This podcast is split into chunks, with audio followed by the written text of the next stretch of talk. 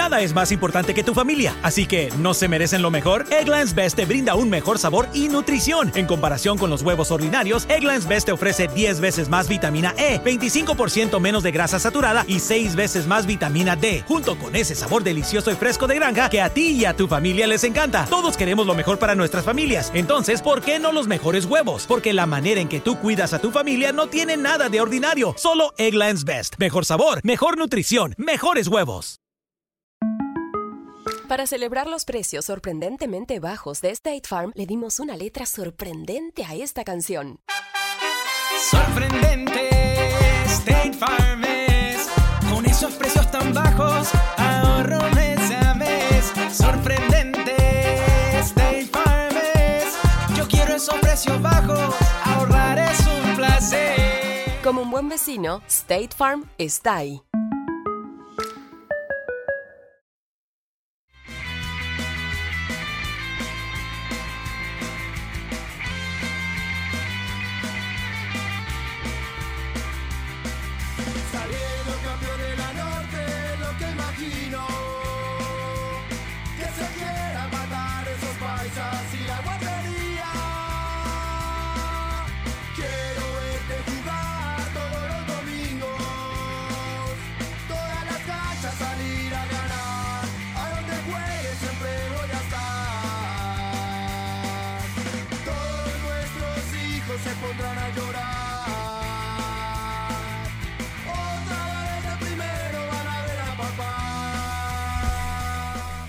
Bienvenidos a este episodio de la temporada 18 de losmillonarios.net Radio, el mejor espacio de información, debate y opinión acerca de la actualidad de Millonarios.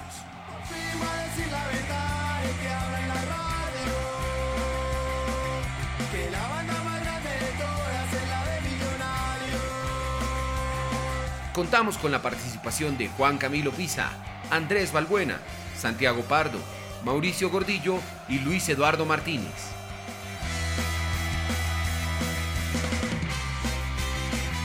Conduce Jorge Restrepo. Encuentre nuestros podcasts en las plataformas Spreaker, iTunes, Spotify y YouTube. Puede seguirnos en nuestros perfiles de redes sociales, Instagram, Facebook, Twitter, YouTube.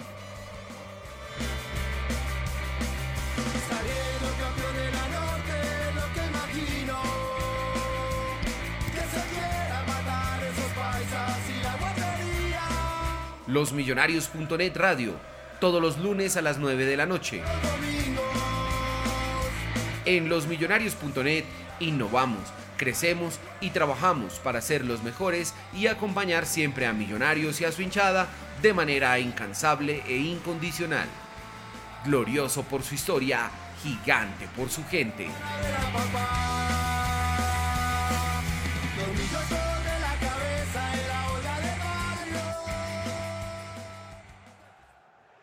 Muy buenas noches a todos los oyentes de los Millonarios.net Radio. Muy buenas noches a todos los hinchas de Millonarios. Hoy volvemos, eh, no volvíamos ya desde, desde hace un tiempo, no pudimos tener programa luego de la derrota frente a Independiente Medellín y después ya vino todo el tema de la suspensión del torneo por el tema del COVID-19, del coronavirus. Les queremos saludar a ustedes. Eh, no olviden que pueden en- encontrar todos nuestros podcasts, todos nuestros programas en nuestro canal de YouTube, Los Millonarios Net TV, y en Spotify también estamos como Los Millonarios. Este programa es especial, vamos a hacer una previa, digámoslo así, de la Asamblea de Millonarios que se debe realizar este miércoles a las 9 de la mañana. Vamos a ver si, si al fin se hará o no se hará. Pero pues encontramos muchas cosas en el derecho de, de inspección que hicieron dos socios, dos invitados, bueno, un invitado, otro que ya es aquí eh, de planta de los millonarios.net radio.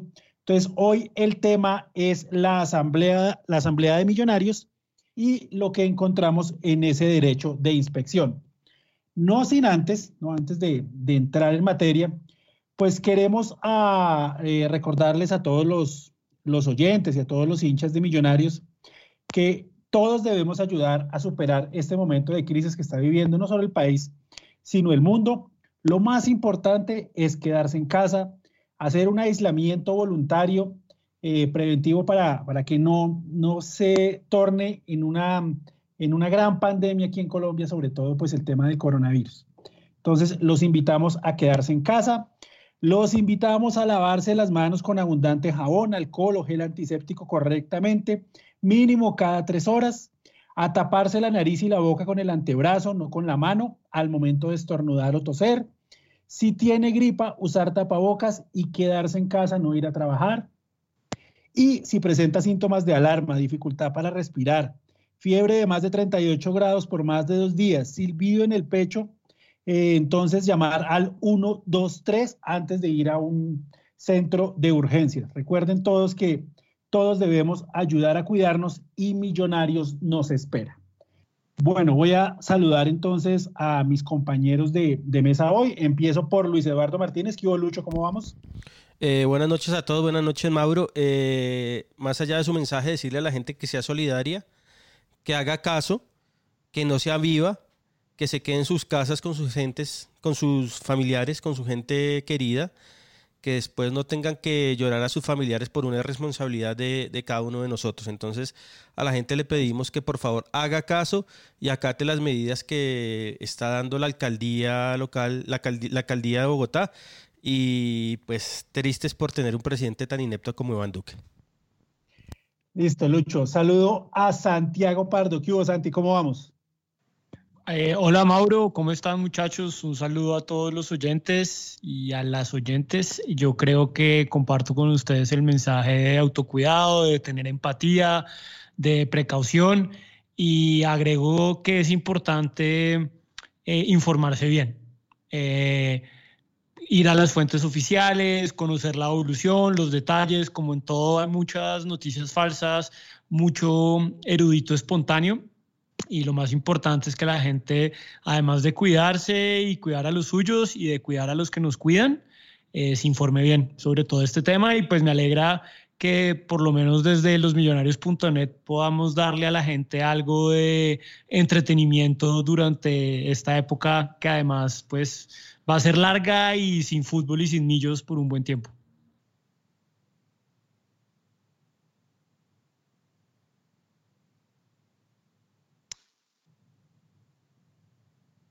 Mauro. Mauro se cayó. Eh, bueno, Mauro. Mauro. Qué pena, qué pena. Lucho, antes de, antes de seguir con nuestros invitados, qué pena. Eh, cuéntenos ahí dos minuticos, ¿qué es Ojos que no ven, el nuevo programa de los Millonarios.net Radio? Ah, nosotros con los Millonarios.net Radio va a ser un programa que se llama Ojos, Ojo que nos ven. Ojo, Ojo que nos ven. Ojo que nos ven.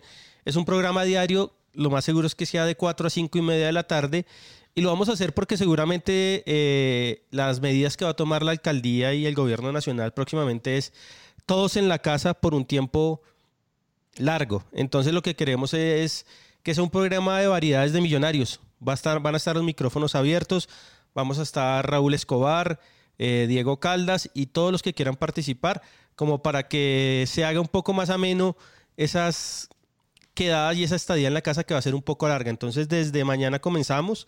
Eh, tenemos planeado muchas cosas. Vamos a ver cómo nos va saliendo sobre el. sobre el. mientras lo vamos sacando. Y nada, esperar que todo salga bien. Le quiero mandar un gran saludo a nuestro amigo y conductor de este programa, Jorge Restrepo, que está en Buenos Aires. Está con Ana Caro, que también es una fiel oyente, gran amiga de nosotros. Entonces le, damos suerte que pueda venir próximamente a Colombia. Está un poco preocupado porque, pues, están cerrando fronteras, están cerrando todos, pero yo le digo que tranquilo, que Duque no va a cerrar el espacio aéreo colombiano nunca, nunca, porque no lo va a hacer. Entonces, eso sí trate de venirse lo antes posible, pero le mandamos un gran saludo y espero que nos esté oyendo. Sí, nos está escuchando allá desde Buenos Aires. Listo. Alejo Espitia, invitado, primer invitado para este programa especial sobre la Asamblea de Millonarios. ¿Qué hubo, Alejo? ¿Cómo vamos? ¿Cómo va, Mauro? Muchas gracias, muchas gracias por la invitación. Este programa siempre es como como bien especiales. Es una época del año donde uno espera porque se encuentra con, con cosas que uno no, no, no oye en, todo el año. Además confirma muchos rumores y muchas cosas que se dicen por ahí. Entonces, nada, muchas gracias por la invitación y nada, me uno a todo lo que ustedes dijeron sobre, sobre eh, el cuidado que debemos tener en este momento de, de, de, no contagiarnos, salir no salir a menos de que sea absolutamente necesario y, no solo por nosotros, sino por, por nuestros seres queridos, especialmente por las personas de, mayor edad que, se ponen en riesgo con, la contaminación. Entonces, nada, muchas gracias, eh, eh, Mauro. Y nuestro segundo invitado, Rodrigo Alvarado. ¿Qué hubo, Rodrigo? ¿Cómo vamos? Hola, Mauro. Buenas noches. Buenas noches a todos. Eh, igual que Alejo, pues muchas gracias por la invitación. A mí este, este espacio me parece buenísimo para, para desmentir o confirmar muchos rumores que, que a lo largo del año escuchamos sobre Millonarios, sobre cómo lo administra. Entonces me parece interesante este espacio. Eh, y nada, antes de empezar lo mismo, me uno a todas las, las invitaciones de, de los millonarios para que tengan mucho autocuidado, mucha prudencia en, en el manejo de la información y cuidámonos todos. Listo. Eh, tenemos entonces dos abogados. ¿Alejo es economista? Sí, sí, yo soy economista. Pues, dos abogados y economista en la mesa. Mm, bueno, eh, vamos a empezar entonces este programa. Recordemos que estamos haciendo un especial sobre el tema del derecho de inspección. Entonces, vamos con, con el primer tema eh, y vamos a ir debatiendo pues lo que nos comenten aquí Santiago y Alejo, que fueron los que hicieron el derecho de inspección y que ya algo nos han compartido a nosotros del tema. ¿Listo? Entonces, primer tema, política deportiva. ¿Sí? Eh, sobre contrataciones. ¿Quién quiere empezar, Santi o Alejo? Eh, yo quisiera empezar dándole a la gente tres datos concretos que están en las actas sobre los cuales podemos discutir. Eh, cada uno su, opinión y para que los hinchas también puedan hacerse una opinión informada sobre la política deportiva. Primer hecho, eh, empieza el año 2019 y Millonarios decide reducir considerablemente eh, su gasto en nómina, casi en 1.500 millones de pesos. Segundo hecho, empezando el año, eh, en la junta directiva del febrero del 2019, se empieza ya a discutir el tema de las renovaciones y puntualmente de un jugador, Cristian Marrugo. Y en esa época, ya en febrero, se le da una instrucción al presidente de Millonarios, la junta directiva, de que la renovación de Marrugo o se le renueva o se contrata un jugador, pero en cualquiera de esas circunstancias el valor de renovación de Marrugo o del nuevo jugador no puede superar el 50% de su contrato actual. Tercer hecho, eh, cuando Millonarios empieza a discutir la renovación de la plantilla después del desastre de Pinto, le dicen a, y esto es una política que reitero, acá tenemos en el programa, no vamos a hablar de salarios de jugadores, pero sí vamos a hablar de cifras globales sobre opciones de compra y préstamo.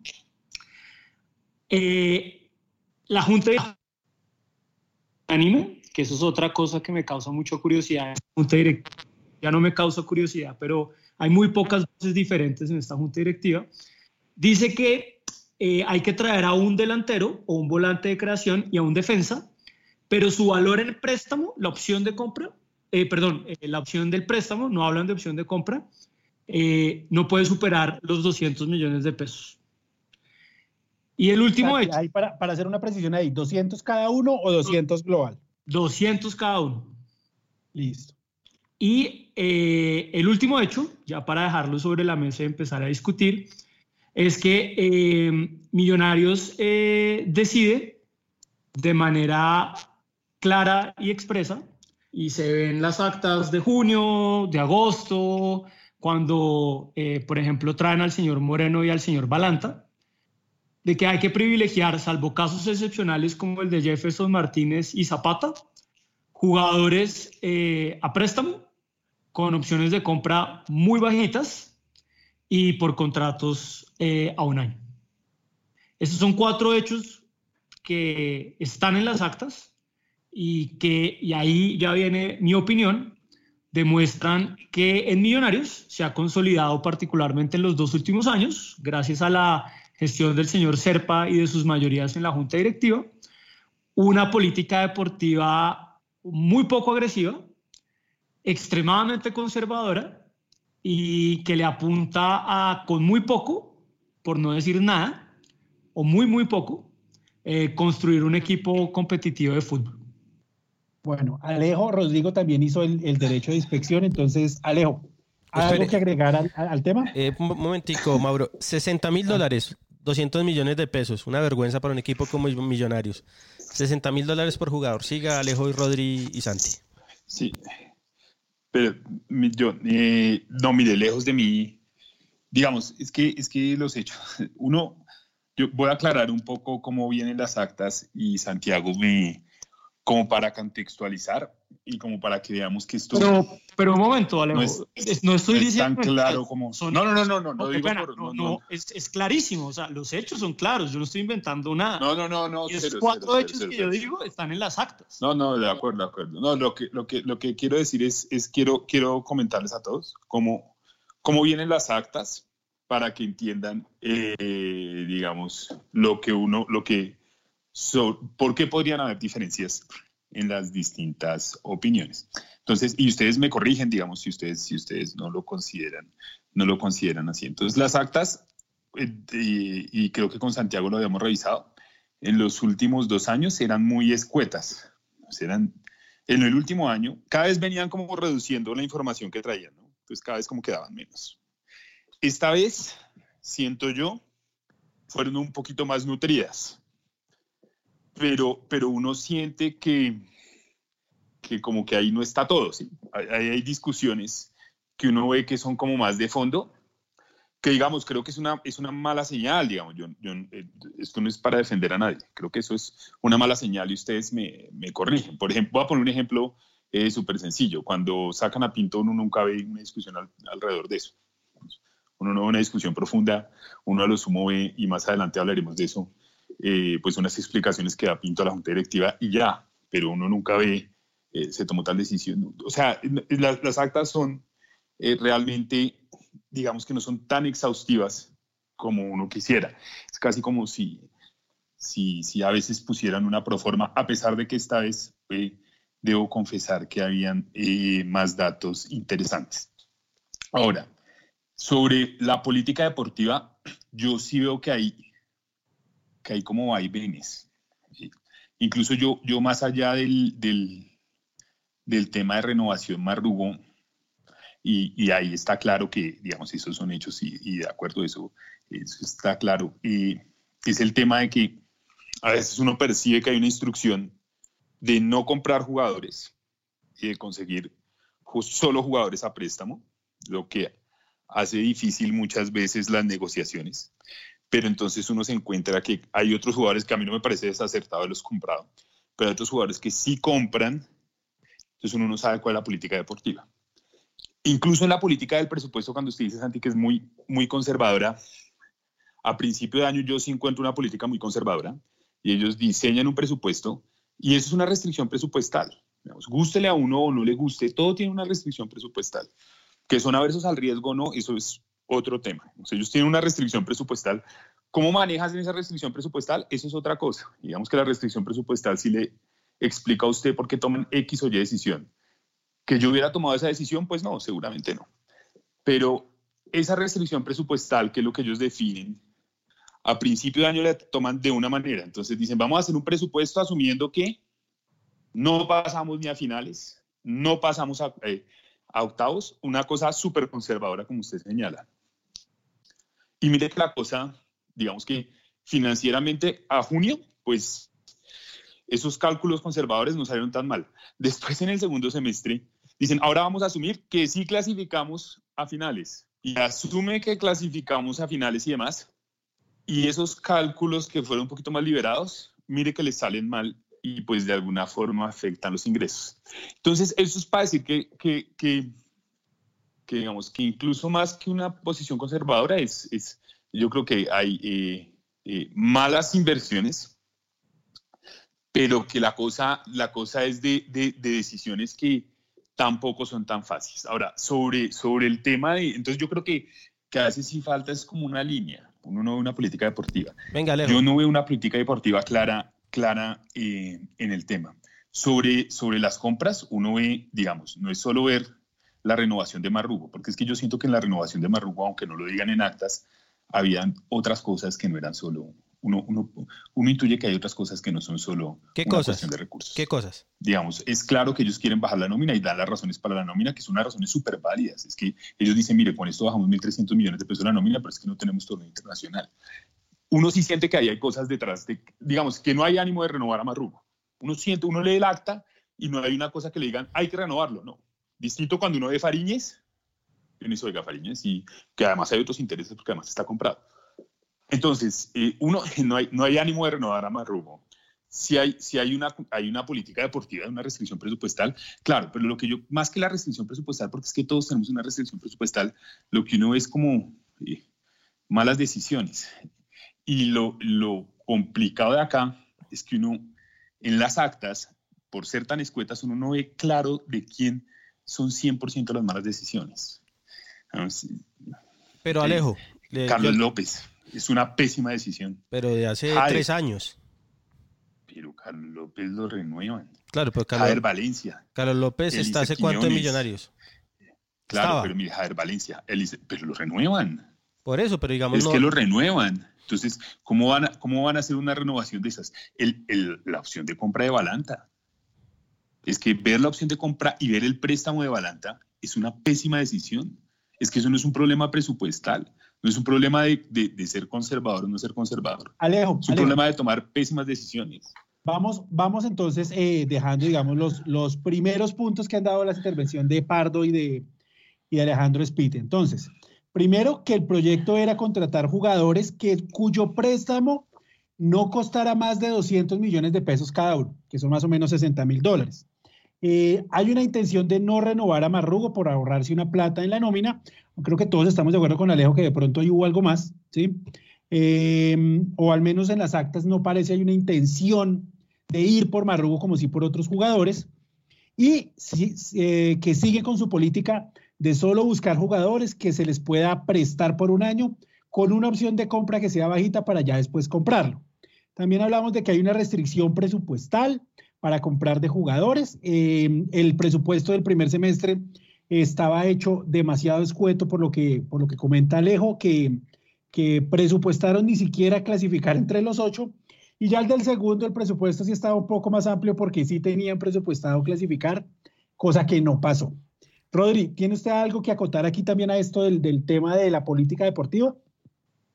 Sí, Mauro, pues yo escucho a Santi y a, Alejo. Eh, y me parece que lo que ha planteado Alejo hasta ahora, más que una política deportiva, es una política eh, financiera, económica, como usted la quiera plantear. De, equipo chico. de equipo chico. Pero no tiene nada deportivo. Y coincido con los dos en que en las actas no dejan, las actas no dejan ver mucho de para dónde va Millonarios, que es lo que quiere esta junta directiva, porque si usted dijera que va a ser un equipo que va a comprar barato, formar jugadores y venderlos, pues hermano, no está cerrando el círculo porque cuando se le agota el año usted pues no hace nada con esos jugadores, los potencia y se le van a otro equipo. Y si su política deportiva fuera entonces decir, bueno, arma un equipo serio, un equipo fuerte para ganar grandes cosas, como nos lo pintaron en la, en la asamblea pasada, pues no pasa porque usted está viendo que el presupuesto que le asignan a un jugador es bastante limitado. Entonces yo creo que política deportiva en absoluto es clara en las actas que, que podemos ver en el derecho de inspección. Política económica o financiera o como lo haya planteado Alejo, para mí es clarísimo. Y le encuentro, le encuentro la lógica, y la explican y digo, oiga, pues tienen todo. Eh, pero no se compagina con lo deportivo. Entonces adhiero con Santi en que realmente no sabemos en lo deportivo qué es lo que quieren eh, estos personajes para millonarios. Y, y Rodrigo, incluso Santi agrego una cosa frente a eso. Agrego una cosa, agrego una cosa muy pequeña frente a eso. Y es algo que, digamos, yo haciendo las actas recordaba una y otra vez. Y es Gustavo Serpa, abro comillas, todo acabará cuando tengamos estadio y ganemos la Libertadores, cierro comillas. Y entonces una cosa, una cosa es el discurso público del señor Serpa y otra cosa son los hechos concretos que uno logra ver en los pocos detalles que están ahí en las actas. Y de nuevo, a mí, y acá es mi opinión, me molesta mucho como hincha y como socio que el señor Serpa sea un mentiroso patológico que dice una cosa y hace otra completamente diferente a través de la política deportiva. Porque una política deportiva donde un jugador como Marrugo no lo vamos a reemplazar o lo vamos a reemplazar porque recuerden una cosa, el tema de Marrugo era o renovarle por el 50% o buscar otro jugador que costara 50% menos que Marrugo. O contratar un jugador, un delantero o un, defensa central crítico para la renovación de Millonarios por 60 mil dólares, pues qué pena, pero está lejísimos, lejísimos de lo que el señor Serpa públicamente le dice a los hinchas de Millonarios. Santi, eh, eh, Alejo. Señor. Eh, yo creo que Rodri, Santi, Mauro y yo estamos de acuerdo que es un desastre la política financiera de contratación y deportiva de Millonarios. Entonces yo quiero que usted se comprometa, porque usted acá parece ser el defensor de, la causa de Amber, pero no, no, no con mala leche ni nada, sino que usted lo ve desde un punto más técnico digamos, para que, digamos, yo lo veo desde el punto de vista más pasional y más hincha, eh, furibundo, usted lo ve desde un punto de vista más técnico porque usted es economista y porque usted trabaja en eso, en hacer presupuestos y en tratar de que la plata rinda bien y que no se pierda en, en bobadas, ¿o no, Alejo?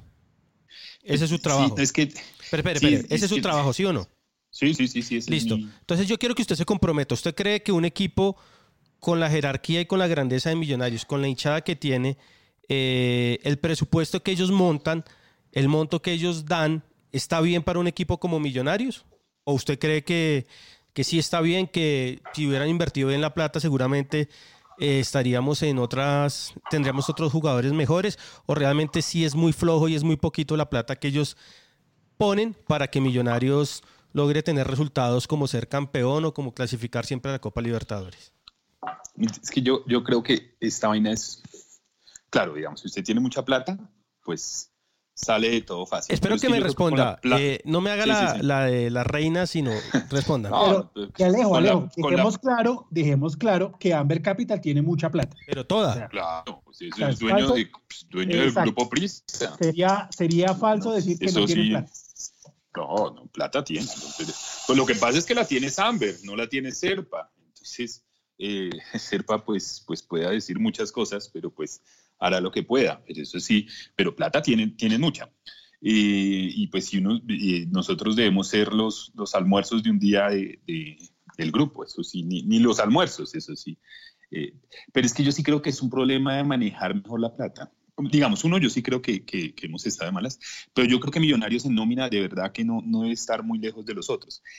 Eh, entonces yo sí creo que es un tema de, manejo de recursos. Yo sí creo que, claro, que, Millonarios eh, podría tener más inversión. Yo creo que realmente el fútbol es un, pésimo negocio y más acá. Es un buen negocio para el empresario, pero un mal negocio para el, para el dueño del club, salvo que uno sea un tipo como cadena que saca plata por ahí, por, eh, seguramente por compra de jugadores y demás. Pero si uno va a manejar el, el fútbol como una empresa, pues seguramente eso, eso como negocio, eso, eso no da. Amber, Amber ya debería estar convencido de eso. Entonces, como negocio, yo creo que eso, eso no, es, no es tan buen negocio. Pero lo que yo sí creo es que Millonarios se puede manejar, digamos, la plata que hay se puede manejar mejor.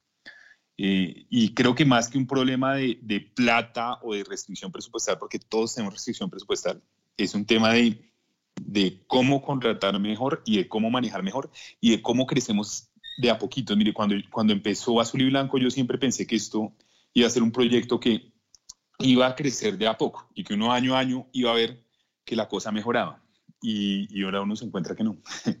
Entonces, uno ve y se pucha. Y yo no veo que la cosa, digamos, yo esperaba como que, que, el año pasado fuera un piso, el año que, cada año que pasaba fuera como un piso y que uno subiera un escalón de a poquitos y que fuera creciendo de a poquito. Siempre es mejor crecer de a poquito que crecer eh, súbitamente como lo hace Junior que, que crece un año y el otro dos años está en la mala pero uno no ve que, que, la cosa cambie. Entonces yo sí creo que es un problema más de, de, eh, de manejo, digamos, es un problema de, de, de manejo de expectativas. ¿Y, y, quién, maneja, quién debería manejar mejor la plata? O sea, ¿dónde está el hueco? Es que mire que yo, yo, y yo sé, y eso, eh, hay, hay, una cosa que eso es lo que yo le iba a preguntar a Santiago y a Rodrigo, que, que a mí no me quedó tan clara. Ellos hacen un balance, uno, uno en las actas nunca, yo sé que hay un comité deportivo, nunca es claro quién, quien contrata en el comité deportivo. Yo a veces siento que yo, yo siento que haría lo mismo, pero yo siento que hay mucha libertad en el comité deportivo. O sea, yo siento que,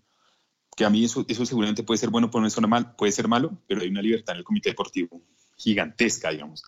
Eh, no hay casi que un filtro. Entonces, a veces como que el comité deportivo recomienda unas cosas que el sentido común dice que no lo hagamos, pero lo hacemos. Balanta. Entonces, Balanta va y uno dice, pucha, Balanta. Y apuestas como Carlos López, que uno dice, pero ¿quién carajo recomienda a Carlos López? Es que, es que ese tipo de cosas son las que uno dice, esas cosas son las que, que yo digo, y, y, en las actas no es tan claro.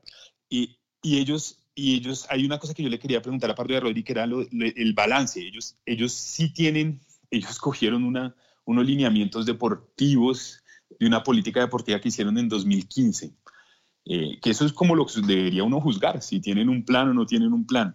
Y ahí cuando uno ve esa de política deportiva 2015, uno ve que, que, no, que no hay un plan, digamos que cuando ellos hacen el balance de lo que pasó, pues por lo menos en lo que yo vi, lo que yo entendí, casi que no hacen una comparación, no esperan un resultado, no esperan crecer de un año al otro. Eso creo que yo, yo creo yo es el, el máximo eh, problema de millonarios. Eh, falta de ambición, pues no sé, digamos, eso, eso puede ser, pero eso tiene sus riesgos, ¿no? Eso, eh, pues usted puede ser súper ambicioso y el otro año nos pasa la que le pasó a, Juan Carlos López cuando armamos tremendo equipo y quedamos por fuera. Pero es que Alejo. Puede quebrar el equipo. No, es que no sé. Alejo, es que si uno tiene unos dueños como Amber, uno puede hacer esas apuestas. ¿Sí, sí entiende?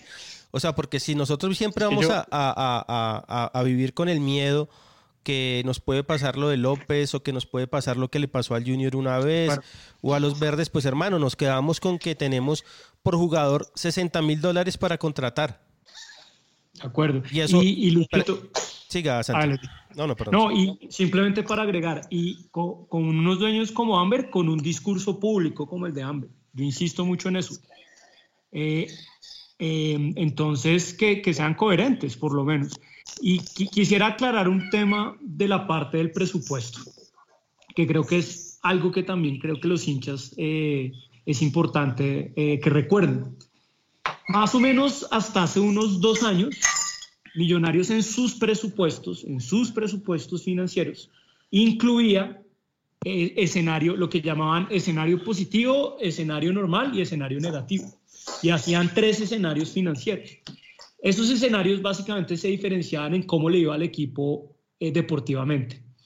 Ellos contrataron al señor, al señor Peter Story, un inglés que trajo Amber hace unos dos años, y el señor hizo como una consultoría general a todo el equipo, y una de sus primeras recomendaciones fue que en la parte financiera no se incluyeran supuestos como la clasificación porque eso generaba una inestabilidad presupuestaria.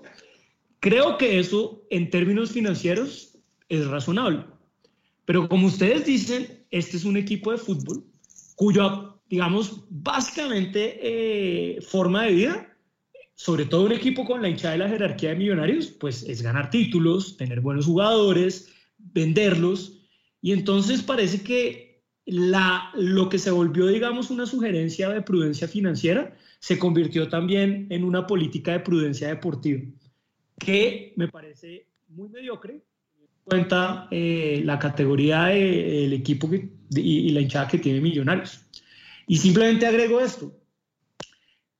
Es muy raro ver, por un lado, una prudencia financiera, y ustedes, Rodrigo y Alejandro, lo vieron, que se ve, por ejemplo, en el manejo de flujo de caja eh, mensual. Todas las actas empiezan con un reporte del director financiero donde se ve detalle por detalle cómo está el flujo de caja. Eso muestra, digamos, un buen manejo financiero. Y eso está muy bien porque creo que Millonarios eh, y como todo equipo de fútbol o cualquier empresa merece ese orden. Pero después uno ve también que, listo, no toman por prudencia financiera eh, eh, logros deportivos, pero se la juegan en temas financieros con la venta de los derechos deportivos de Salazar y la venta de los derechos internacionales a Pruden, que es, digamos, un negocio, como lo pintan, bastante atractivo. Dos escenarios que no se consolidaron y sobre los cuales Millonarios recibió o muy poca plata o no recibió nada. Entonces, en la misma prudencia financiera de ellos uno ve enormes contradicciones. Y entonces yo digo, no hacen bien lo uno y no hacen bien lo otro. Y en la mitad estamos los hinchas oyendo un discurso como el del señor Serpa, prometiendo estadios y Copa Libertadores. Y de nuevo, con políticas deportivas como que a uno de los jugadores que era clave para el recambio en la nómina y todos sabemos el hueco que dejó Marrugo, pues solo podemos contratarlo por la mitad.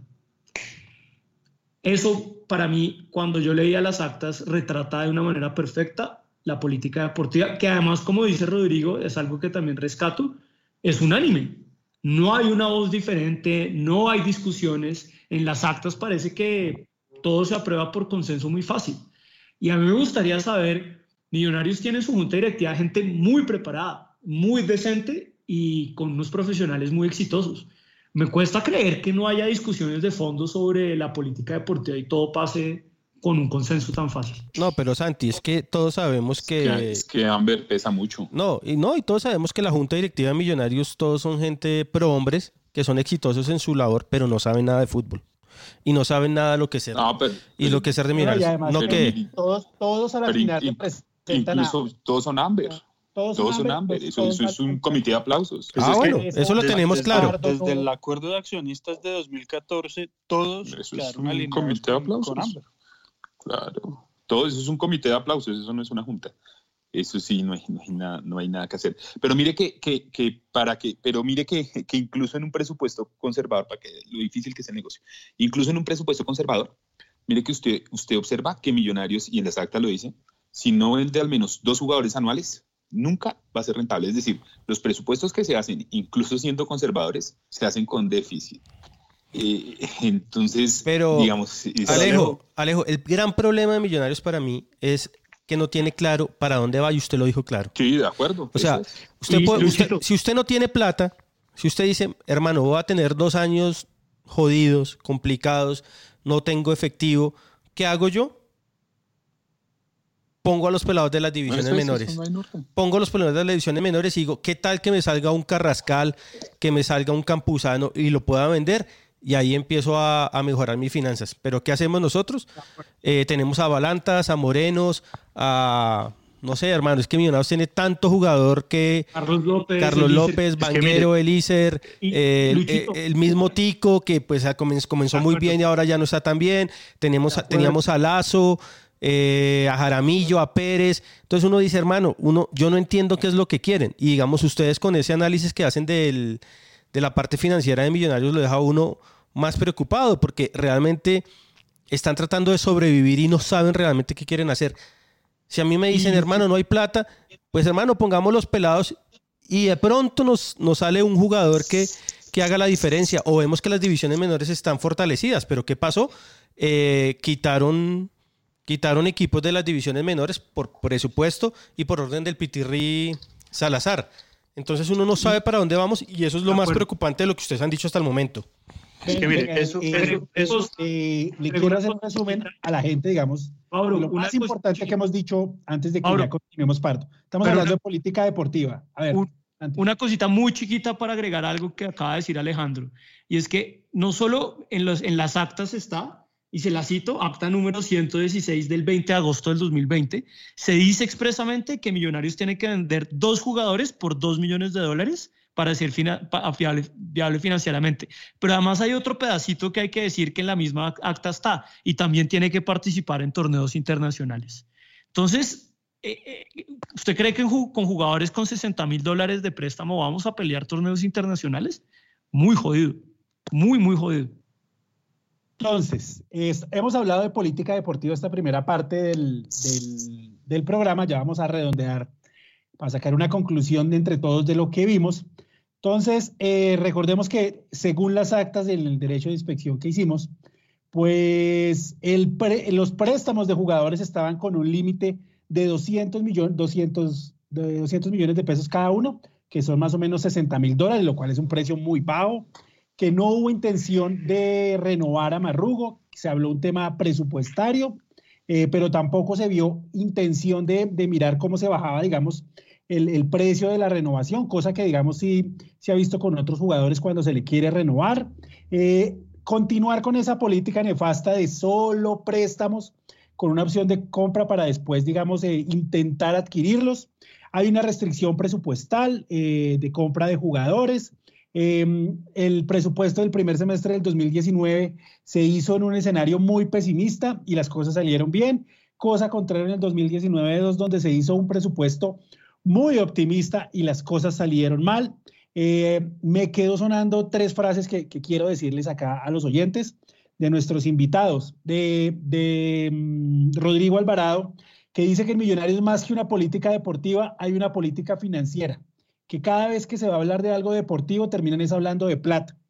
Eh, dice eh, Alejandro Alejo Espitia que, que hay un problema de manejar la plata, de que se maneje mejor el dinero, que hay unos, unos temas que no se han manejado bien y Millonarios ha perdido recursos ahí.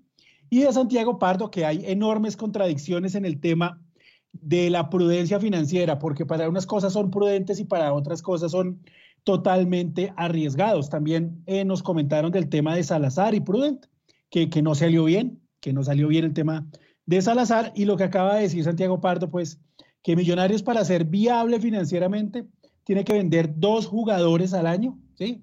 De dos millones de dólares cada uno o dos millones. Bueno, no, eso no es tan claro, es solo. Dos millones en total. Dos millones, dos millones en total. Todos, hacen una proyección de que se venda en un millón de dólares, que es una proyección muy mediocre para mi gusto.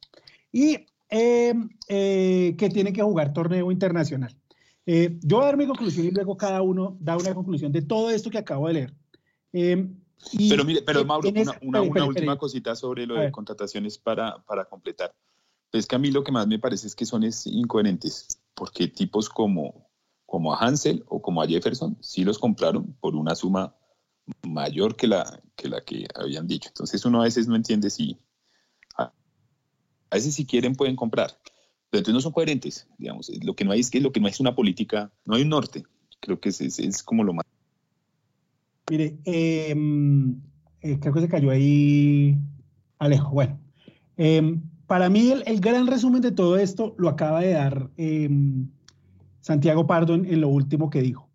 Buscan vender dos jugadores que le den dos millones de dólares a Millonarios. O sea, quieren vender un jugador por un millón de dólares. Están buscando no vender una gran figura, no armar un equipo competitivo de, de, torneos internacionales que le dé una venta de 8 o 9 millones de dólares por jugador. No están buscando crear jugadores de cantera que sean estrellas para venderlos cuando ya estén consolidados, sino están buscando vender lo que salga baratico para reunir. Millonarios se está volviendo un equipo, el supermercado de barrio, el que yo vendo una cosita ya poquita, entonces con eso, digamos, me sostengo y con eso quiero seguir el resto del, del tiempo. Y eso resume toda la política deportiva de Millonarios. Están pensando en chiquito para ganar plata en chiquito y a ver si de pronto le revienta algo grande. Pero de tanto pensar en chiquito, nos estamos volviendo deportivamente así chiquitos. Entonces, Lucho. No, para mí la conclusión es que, eh, y, preocupa mucho, es que no tenemos una cabeza, un líder en, la dirigencia de Millonarios. Y lo que, lo que usted dice es muy claro. Estamos tratando de sobrevivir sin pensar realmente en lo que queremos más adelante. Y eso es muy preocupante porque así no veremos resultados. Y uno esperaba que, que con este nuevo Millonarios, con azul y blanco, las cosas iban a cambiar y que íbamos a tener un rumbo claro.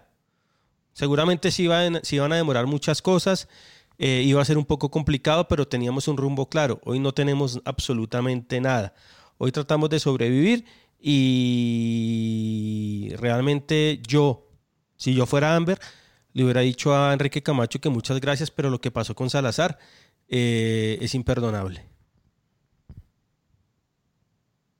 Santi, ¿quiere agregar algo más? Eh, Luchito, eh, ahí quisiera por actas decir que el que impulsó el arreglo con Salazar fue el señor Serpa.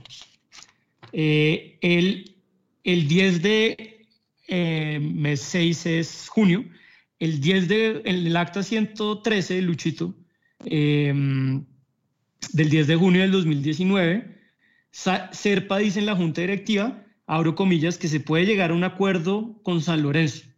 Se pagaría un valor por el tiempo en el que el jugador estuvo en el equipo y, por una, indemnización por los derechos deportivos para que volvieran a ser parte de Millonarios. Millonarios recibió, Luchito, menos de una sexta parte, finalmente, de lo que había recibido eh, inicialmente, de lo que hubiera recibido por el contrato completo de Salazar. Em, y eso demuestra también una eh, enorme, enorme torpeza a la hora de manejar este tipo de situaciones deportivas. Eh, Rodrigo, ¿qué, ¿qué, quiere redondear del tema de la, de la parte deportiva? Eh, pues yo redondearía básicamente diciendo que en Millonarios tienen clarísimo eh, el esquema financiero y me parece buenísimo, me parece importantísimo, pues porque una empresa y una, un club como Millonarios no se puede manejar, digamos que con cuentas de tienda de barrio. Pero el problema claro para mí es que no han logrado encontrar cómo a través de la gestión deportiva alcanzar esos objetivos que se plantean en todas las actas que tengo que participar en, torneos internacionales, que tengo que vender. Todo eso está buenísimo, pero a nivel práctico no han logrado encontrarle la vuelta y decir, bueno, ¿cómo alcanzo este objetivo? Y eso es lo que nos tiene así.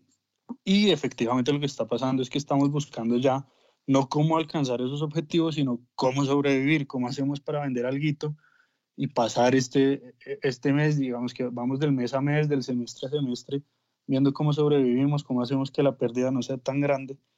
Y eso, digamos que se deriva simplemente de lo que les decía al principio, no hay una política deportiva definida, no sabemos cuáles son los, los factores o con base en qué, en qué factores es que el, comité deportivo toma una u otra decisión.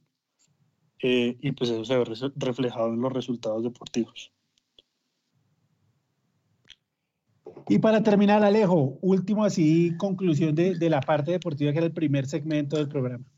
Mm, para mí, el principal problema de la parte deportiva es que yo, yo sí no coincido, yo sí creo que no hay un objetivo, no, no hay una línea, no hay, no se mide nunca, usted nunca ve, queremos llegar a esto, pasó esto, ahora vamos a hacer esto, nunca, no hay una línea, no hay, hay bandazos, o sea, se cambia de política cada ocho días, eso más que un problema de plata, yo sí creo que es un problema de, no hay una línea, no hay un plan, no hay nada.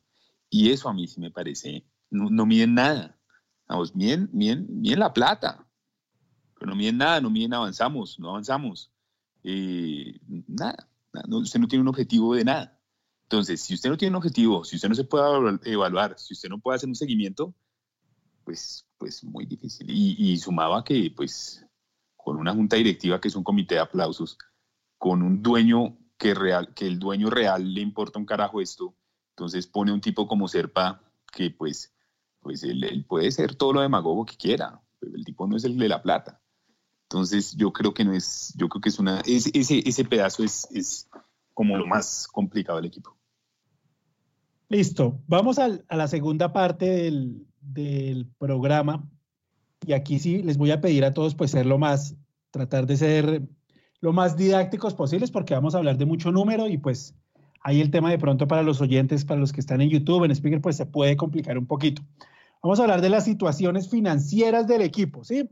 Vamos a hablar del flujo de ingresos, de los problemas de liquidez que hay, la evolución de la taquilla y el tema del dinero de los patrocinios. Entonces, eh, Alejo, creo que los números primero van con usted. pero eh, bueno, con el tema de los ingresos, pero ahí sabe que yo, yo, yo, yo leí muy bien las actas y el balance no, no, no tuve tiempo para leerlo también. Eh, entonces ahí sí yo le pido ayuda a Santiago y a, Rodrigo un poco con, con, el tema del balance, porque yo sí hubo una cosa que no, que no entendí bien. Cuando uno mira el presupuesto que, que hicieron en 2000, a principios de 2010, a finales de 2018 para 2019, el que hicieron para 2019, uno ve que al final le pegaron. El presupuesto es el que, el que es. Sin embargo, uno ve que las pérdidas aumentan mucho. Entiendo que eso es por un tema de apreciación de jugadores. Entonces yo ahí veo, veo, veo una vaina como, como rara. Hay mucha confianza en que va a entrar lo que dice Santiago. Todo el año hablan de que va a entrar la plata del canal internacional, que va a entrar la plata de Salazar hasta que se dan cuenta que no va a entrar que además hay una plata que nos deben todavía del Sevilla, que va a entrar una plata del Sevilla, que va a entrar una plata del equipo ucraniano. Y como que eso hace que, que se reste liquidez. Entonces, digamos que los problemas financieros que, que, que vimos tan apremiantes y que uno le veían en las circulares de la superintendencia donde decía millonarios recibe adelanto de CAFAM, que esa vaina era una vaina que asustaba mucho. Se acordaba uno de esos malos tiempos de millonarios donde hacíamos préstamos, creo que era con Sotrandes, bueno, no recuerdo con quién, para comprar. Conservimos, conservimos, conservimos, se llamaba la empresa. Y uno, y uno quedaba asustado, uno decía, uy, otra vez la misma vaina. Incluso hay un préstamo a tu boleta que, que uno dice, pero también uno ve que, que, que, pues que Millonarios lo veía como, como un problema de falta de, de, liquidez y por lo que uno está viendo las asambleas, pues les pasó, les pasó absolutamente a todos. Pero el presupuesto más o menos gracias a las clasificaciones y demás, es un presupuesto al que relativamente le pegamos. Dado que es un presupuesto que relativamente les pegamos, nuevamente el lío es que estamos haciendo un presupuesto con un déficit que implica vender unos jugadores. También en las actas hay una autorización, incluso para al presidente, donde le dicen, usted puede vender jugadores, busque comprador, a ver si logramos salvar el presupuesto. Entonces, en, en términos de presupuesto, yo creo que es, que es por lo menos eh, un presupuesto pues, pues similar, similar a lo que teníamos, eh, con una evolución de taquillas, eh, digamos que similar a la que llevamos, con una caída, eh, pero es una caída que venimos viendo desde hace rato, pero digamos que uno ve el gráfico y más o menos, más o menos se mantiene. Entonces yo, yo ahí, ahí vi, y a mí lo que más me sorprendió es lo que le decía, y eso sí le, pido ayuda a Santiago y a, y a Rodrigo, es porque si el presupuesto se cumple, aumentamos 10 mil millones de pesos las pérdidas en, en, este año. Ese pedazo a mí no me quedó tan claro porque en ingresos y, digamos, antes de, depreciación era muy similar y a mí no me queda tan claro porque si además cumplimos como todas las, las expectativas del presupuesto y a mí eso sí me parece muy preocupante, digamos, una pérdida creciendo, eso sí me parece, me parece bien, bien preocupante porque en últimas Usted con plata es como cuando usted va ganando un partido de fútbol. Usted con plata, pues es más fácil recomponer ganando que recomponer perdiendo. Con plata usted puede recomponer. Sin plata, la vaina se pone cuesto arriba. Pero, pero ahí sí no sé, no sé, no sé, Santi, usted, usted que seguro hizo una lectura ahí más juiciosa de ese pedazo. Alejo, yo, yo entiendo que es un tema de, de, no depreciación, sino de amortización de los intangibles, que es donde está el, el problema, digamos, duro de la pérdida contable de millonarios. ¿sí? Eh, para amortizar un intangible debe ser en la medida que contribuyan a generar renta al club, a millonarios. Y el intangible más grande son los derechos deportivos de los jugadores. Entonces, eh, ellos hicieron una, una, consulta ante el Consejo Técnico de la Contaduría y ante la gente de la IASBI eh, sobre cómo iban a manejar el tema de, de esa amortización y se los hicieron amortizar en el término del contrato. ¿Qué quiere decir? Que si yo compro a Fariñez y tengo un contrato a tres años, ¿sí? el valor de Fariñez, el valor estimado de Fariñez, lo tengo que amortizar en esos tres años. Entonces, por eso creo que se aumenta tanto el valor de la amortización de los intangibles cuando usted eh, adquiere jugadores o renueva jugadores a un término que, que, va más allá de los dos años. ¿Listo? No sé si me, si me hice entender. Eh, Santi. Eh, sí, Mauro, yo voy a agregar el tema, eh, simplemente algunos datos para que la gente entendiera eh, cómo ha sido la evolución financiera de Millonarios este año. En el acta número 109 del febrero del, del año pasado, Millonarios aprueba su presupuesto de ese año con cuatro supuestos generales. Una tasa de dólar a 3.200 pesos, una inflación del 4%, jugar 10 partidos por semestre, no incluyendo los cuadrangulares finales, y una venta de jugadores por 5.700 millones de pesos, que incluye a Cadavid, a Salazar, que es casi el 60% de ese valor, y a Del Valle, que tampoco se vendió. Y como ya habíamos dicho, el escenario, digamos, financiero era que no se jugaban finales para un recaudo anual por taquilla de casi 10 mil millones de pesos. La taquilla evolucionó muy bien el primer semestre para las predicciones que ellos habían hecho. Para junio del 2019, Millonarios había cumplido en un 112% sus estimaciones de taquilla. Para el final del 2019, esas estimaciones eran del 98%, cosa que habla muy bien de la hinchada también porque el desastre de Pinto pues llevó claramente a un descenso muy fuerte en las taquillas al final. Yo creo que hay un hecho también, Mauro, que explica además de las amortizaciones, hay dos hechos que explican el, el eh, hay un hecho, perdón, adicional que explica el tema de las pérdidas y es de nuevo el mal manejo del caso Salazar. Porque como les digo, en el escenario del presupuesto, eh, por Salazar esperaban ingresar casi el 60 o el 70% de ventas. Y estuvo muy lejos la cifra con el mal arreglo que impulsó el, el señor Serpa. Y finalmente, eh, y esto es un dato que publicamos en la infografía de, del, em, del programa, antes del programa, la evolución, la evolución de los abonos fue, yo creo que relativamente buena el año pasado, porque para, el primer semestre se vendieron 7.908 abonos y para el segundo semestre 7.418 abonos. Más adelante hablamos de la venta de los abonos de este semestre, que fue una cosa extraordinaria y que nuevo pues muestra el, el, el cariño que la gente le tiene a Millos. Entonces yo creo que eh, el caso de Salazar vuelve a aparecer ahí como un factor bien fuerte y también el caso de los derechos de televisión, particular, particularmente la, la operación con, de venta de los derechos de transmisión internacional con una empresa gringa, un fondo de inversión que se llama Prudent Corporate, con sede en Miami. Eh, básicamente ese contrato estaba por el rango de los 30 millones de dólares. No, no solo para millonarios, para, digamos, toda la bolsa del, del fútbol colombiano. Si hubiera salido, y eso es un escenario que está en el acta número 117 del 21 de octubre del año pasado, si hubiera salido, realmente Millonarios hubiera podido recibir unos entre un millón y medio y dos millones de dólares más, que claramente hubiera por lo menos logrado cubrir las pérdidas eh, operativas de, del año pasado.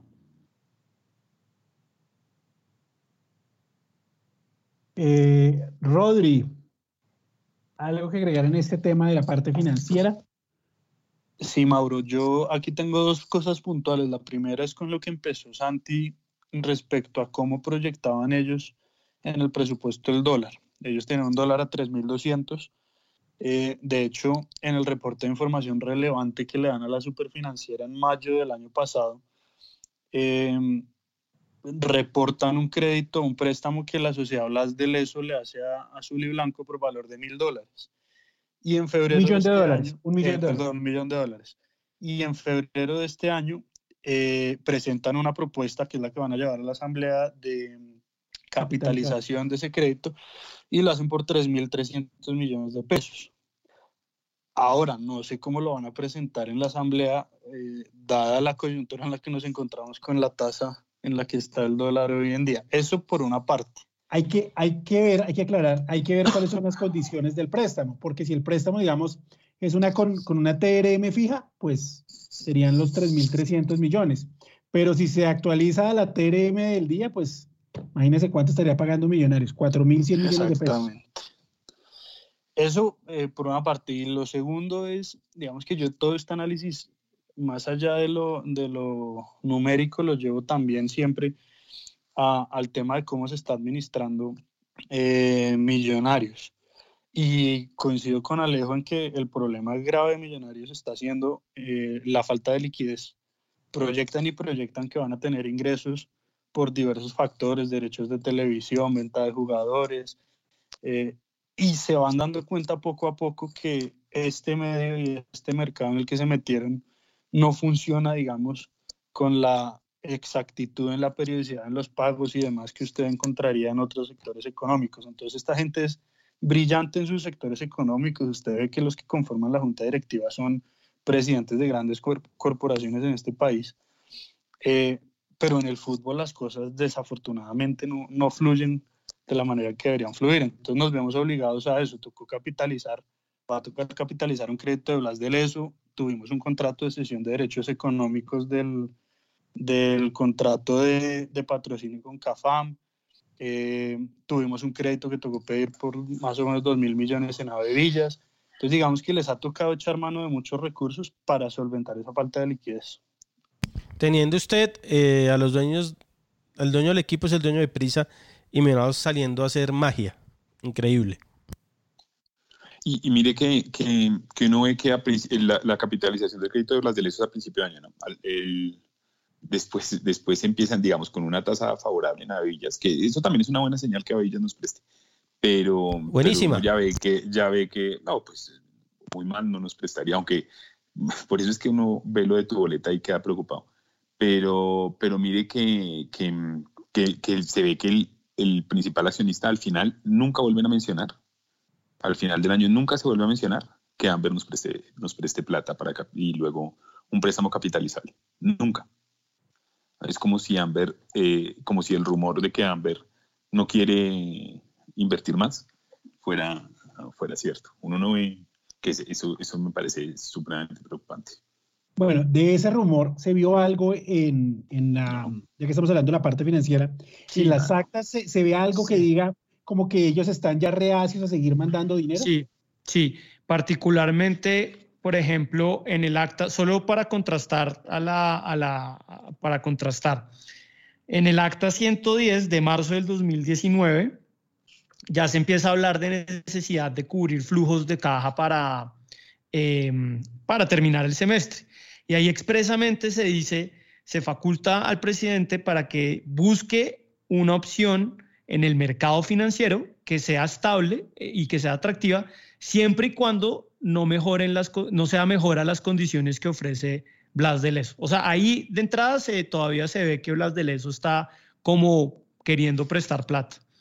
Luego, el 12 de noviembre del 2019, ya terminando el año, expresamente se dice que por el desastre de Pinto se necesitan nuevas fuentes de financiación por 3 mil millones de pesos.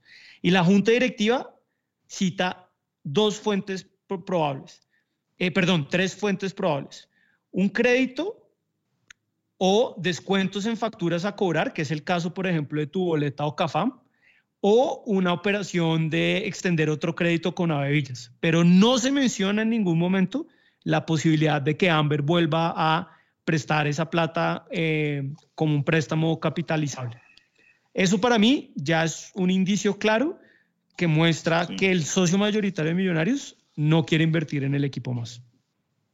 Y al final tomaron el factoring, por lo que ya pudimos ver mucho tiempo, ya tiempo después, el factoring. Tomaron todo. Tomaron todas y creo que también. Tomaron todo, porque sí, el problema de liquidez era muy, es muy fuerte. Entonces tomaron el factoring. Tomaron todo y mire, un problema de liquidez tan grande y nunca se mencionó se mencionó una manito de Amber, nunca. Entonces uno sí, sí, sí parecería que, que sí es cierto que no, que no quiere meter más plata, lo que, lo que pone, nos pone en dificultades. Bueno, mientras Lucho nos prepara una canción para hacer un pequeño break y ya vamos con... la canción del Titanic. La canción del Titanic. Mientras nos prepara eso eh, y ya se vienen un par de temas más para, para cerrar aquí todo el, tema del derecho de inspección que, que muy amablemente aquí nos están compartiendo Rodrigo, Alejo y Santiago. Eh, ¿Qué impresión les dejó de cómo está financieramente Millonarios? Yo voy a decir que, que todo lo que pues, he leído acá y, y en la distribución de utilidades y todo el cuento, yo creo que Millonarios sí tiene un problema de liquidez. No sé si financieramente eh, a largo plazo esté mal, no lo creo, pero sí creo que hay un problema de liquidez a corto plazo muy, muy importante en Millonarios. Sí, Mauro, yo comparto su impresión y creo que además va a ser un problema de liquidez que se va a agravar ante la crisis actual que estamos viviendo por el coronavirus. Ah, no, yo ya me despido de refuerzos para el otro semestre. Con todo lo que estamos viviendo ahorita, seguramente no, va, no va a llegar plata. Yo, yo coincido. Yo coincido. Yo coincido o van a intentar contratar por 50 millones de pesos, qué sé yo. eh, Rodri, ¿algo más que nos quiera decir de la parte financiera? Eh, no, Mauro, pues eso, la preocupación de que ya de por sí tenemos que echar mano de, muchos recursos para, para adelantar flujo de caja, para adelantar liquidez. Y ahora con esta coyuntura en la que, en la que nos encontramos, pues obviamente la, me alegra mucho la posición que tomó Millonarios, porque la salida fácil fue haber planteado alguna barbaridad como la que planteó eh, el respetadísimo presidente Cadena del Cúcuta o, o el presidente del Expreso, de suspender contratos o de suspender pagos y, pagar los retroactivos cuando todo esto termine. Entonces me parece que Millonarios lo asumió bien, con, pues como debe ser, con, con gallardía frente a sus empleados, pero sí se nos vienen tiempos más difíciles eh, financieramente.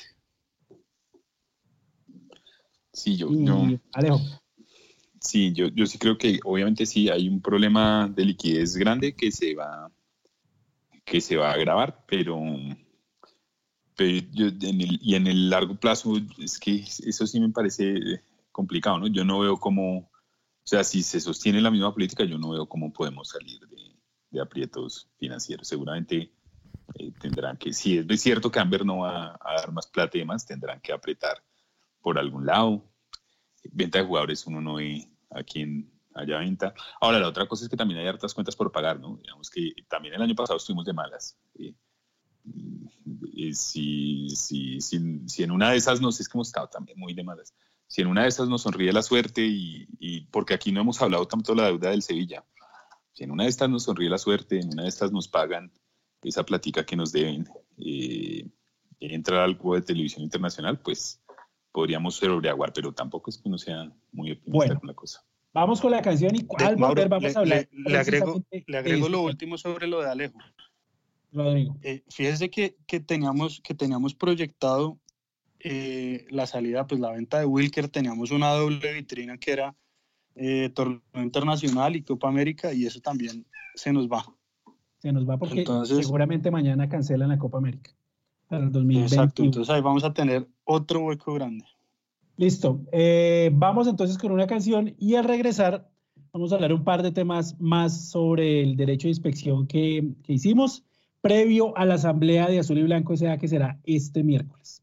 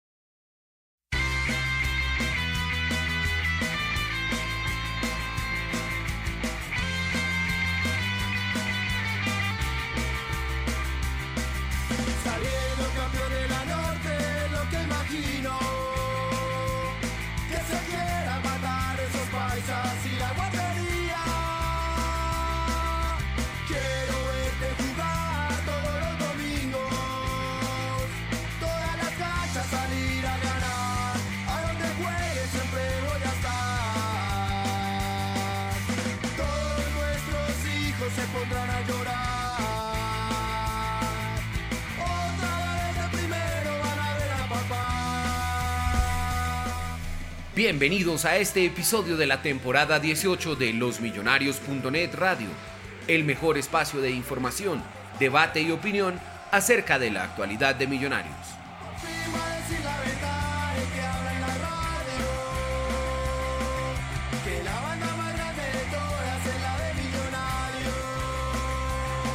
Contamos con la participación de Juan Camilo Pisa, Andrés Balbuena, Santiago Pardo, Mauricio Gordillo y Luis Eduardo Martínez.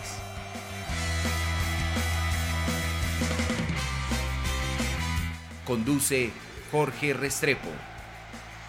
Encuentre nuestros podcasts en las plataformas Spreaker, iTunes, Spotify y YouTube. Puede seguirnos en nuestros perfiles de redes sociales, Instagram, Facebook, Twitter, YouTube.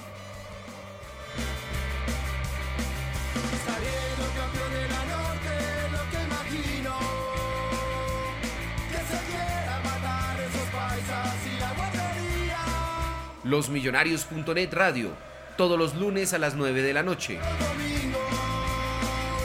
En losmillonarios.net innovamos, crecemos y trabajamos para ser los mejores y acompañar siempre a Millonarios y a su hinchada de manera incansable e incondicional.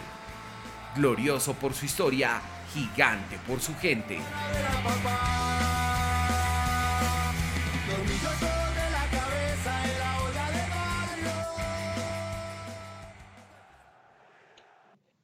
Volvemos acá a los millonarios.net radio. Hoy programa especial hablando del tema de la asamblea que se viene de azul y blanco este, para este miércoles. Asamblea que Santiago Pardo, eh, no sé si será virtual, creería yo que va a ser virtual, ¿cierto? Pues la, la superintendencia de sociedades sacó un decreto habilitando las asambleas virtuales, pero hasta hoy no tengo ni idea, millonarios, qué, qué tipo de organización ha, ha hecho para garantizar eso. Sí, decía que. Santi, yo, yo ahí le agregaría podía que, yo ahí le agregaría que Hágale, Rodri. Ahí le agregaría que yo no lo veo tan claro el tema de la asamblea virtual porque es un requisito indispensable que usted le garantiza a todos los socios eh, el poder acceder a ella y permanecer durante toda la asamblea. Y no veo muy claro cómo en dos días Millonarios le va a decir a 4.500 socios eh, que puedan acudir de manera virtual y, y garantizarlo eh, a una asamblea. Se están exponiendo a, a que les impugnen todas esas decisiones y yo no creería que, que lo fueran a hacer. T- Tienes razón, Rodri. Ahí el decreto ah, eh, pa- eh, parece que hay, eh, eh, digamos, hay una interpretación, es que todo esto termina siendo una discusión entre abogados desesperante. No, no lo digo por, por usted y yo, sino porque he oído abogados que dicen que incluso el decreto habilita aplazar la asamblea hasta abril, pero pues el decreto no dice nada sobre eso. Pero yo estoy con usted, digamos, eso es una garantía, eso es una garantía que se le tiene que dar e incluso agrego eh, el voto efectivo. Yo no sé cómo van a garantizar que la gente pueda votar efectivamente desde la distancia. Yo de millonario Igual. lo que hago es no voy y la primera, eh, como no hay quórum, no se puede hacer. Y la segunda ya, si sea con uno, se puede hacer o no, Santi. No, Luchito, hay quórum, vea. no, el- pero el pues mejor pa- para ellos no hacer quórum porque entonces se tienen que ir rápido. Es que realmente yo cancelaría la asamblea. O sea, es una Vea, irresponsabilidad, es una irresponsabilidad que Millonarios vaya a hacer una asamblea si vayan 60, 70 socios nomás, que es lo que la- es la media de todas las asambleas. Con la situación tan difícil que está, 82 socios fueron el año usted- pasado, imagínese. se- Y siete- fue bajita. siete horas tirando, eh, llorando, porque uno vas a llorar allá. O sea, uno no va sino a, lame- a- a lamentos y tener al frente a Serpa y llorarle. Es lo único que sirve esa asamblea. Eh, para eso y exponerse uno a que coja uno un- el virus en la calle o en la misma asamblea, cancelenla y la hacen cuando esté todo mejor.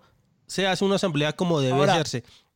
Ahora, es el colmo que Millonarios no haya dicho qué va a hacer. De acuerdo, ahí, y como, y como dice Rodri, o sea, en dos días organizarla, o se- o sea, eh, si Ecopetrol, que es una asamblea donde van mil personas, no ha podido organizarla, y Colombia tampoco, y Colombia lleva una semana tratando de crear el, el- la plataforma virtual, pues millonarios eh, eh, menos. eh, obviamente. Eh, ahora, una, Igual una tienen cosa... hasta mañana a las 9 de la mañana para darle alcance a la convocatoria original, que es Sí. 24 horas antes. Entonces, no creo Sí. que de aquí a las 9 vayan a No. sacar el, el- el alcance de la convocatoria. Sí. Ahora, Rodri, Rodri me corregirá, pero yo tengo entendido igual, o sea, vea, con que esté el representante de Serpa, ya millona- ahí tienen el más o menos... 95. 70 como el, set- sí, como el, en serio, No, como, como el 70%. como el debería tener, más o menos. 72% de la, del quórum. No sé, Rodri ahí, que sabe mucho más que yo de estos temas, si con, o sea, acreditando solamente la presencia de, del representante de Amber pueden hacer la asamblea. Sí, lo que pasa es que, lo que, pasa es que eh, se, se le van- se le están enfrentando muchas cosas, pero por la, la coyuntura en la que estamos.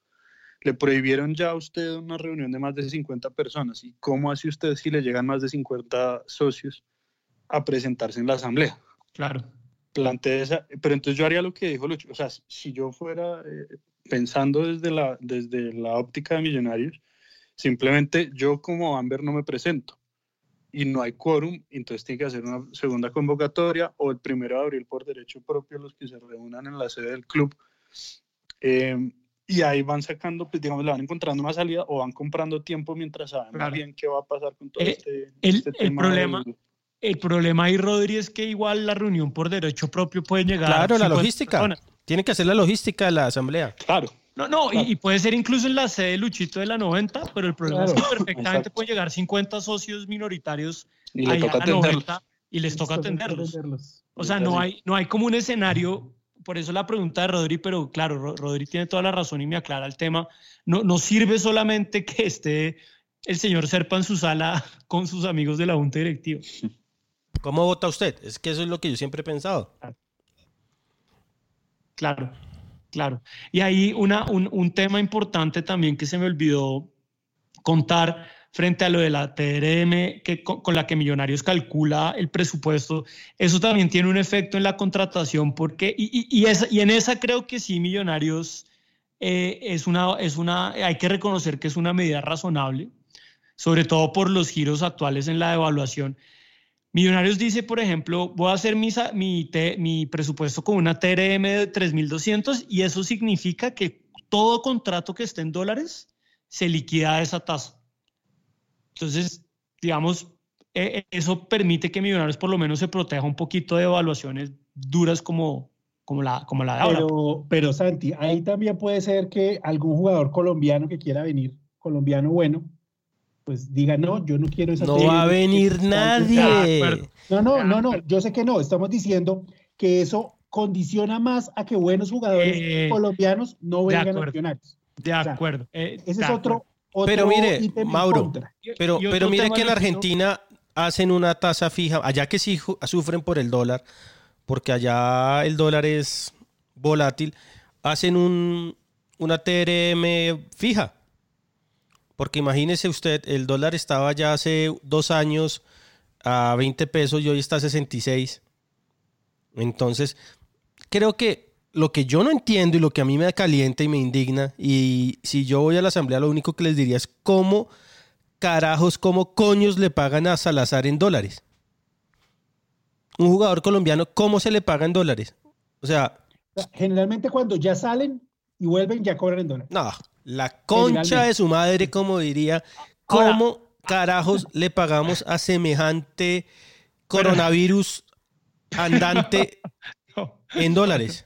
Pero la TRM no es la, o sea, pero por ejemplo, Millonarios no liquida ahí esa TRM a- al mes vencido, por ejemplo, sino que la ata a esa tasa que está en el presupuesto.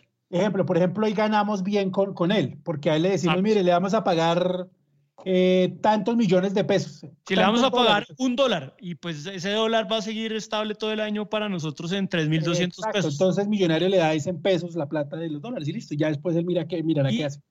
Una cosa importante que mencionaba Rodri y, Alejandro, mm, eh, que está en la, en, el- en la última acta que, uy, por primera vez después de hace muchos años, incluyen el acta de enero de este año. Eso por- yo no lo había visto por ahí en unos cuatro años. En el acta de enero de este año, el acta número equivocaron. 120, ya se equivocaron, sí se equivocan. Eh, eh, los los, los eh, activos, bueno, no, ¿cómo se dice, Mauro? La deuda que está pendiente por cobrar de Jader Valencia, el ídolo de Lucho es de 80 mil euros, y por el mecanismo de solidaridad, que son los derechos de, de- de formación de Carrascal, 400 mil euros. 400.000. Bien.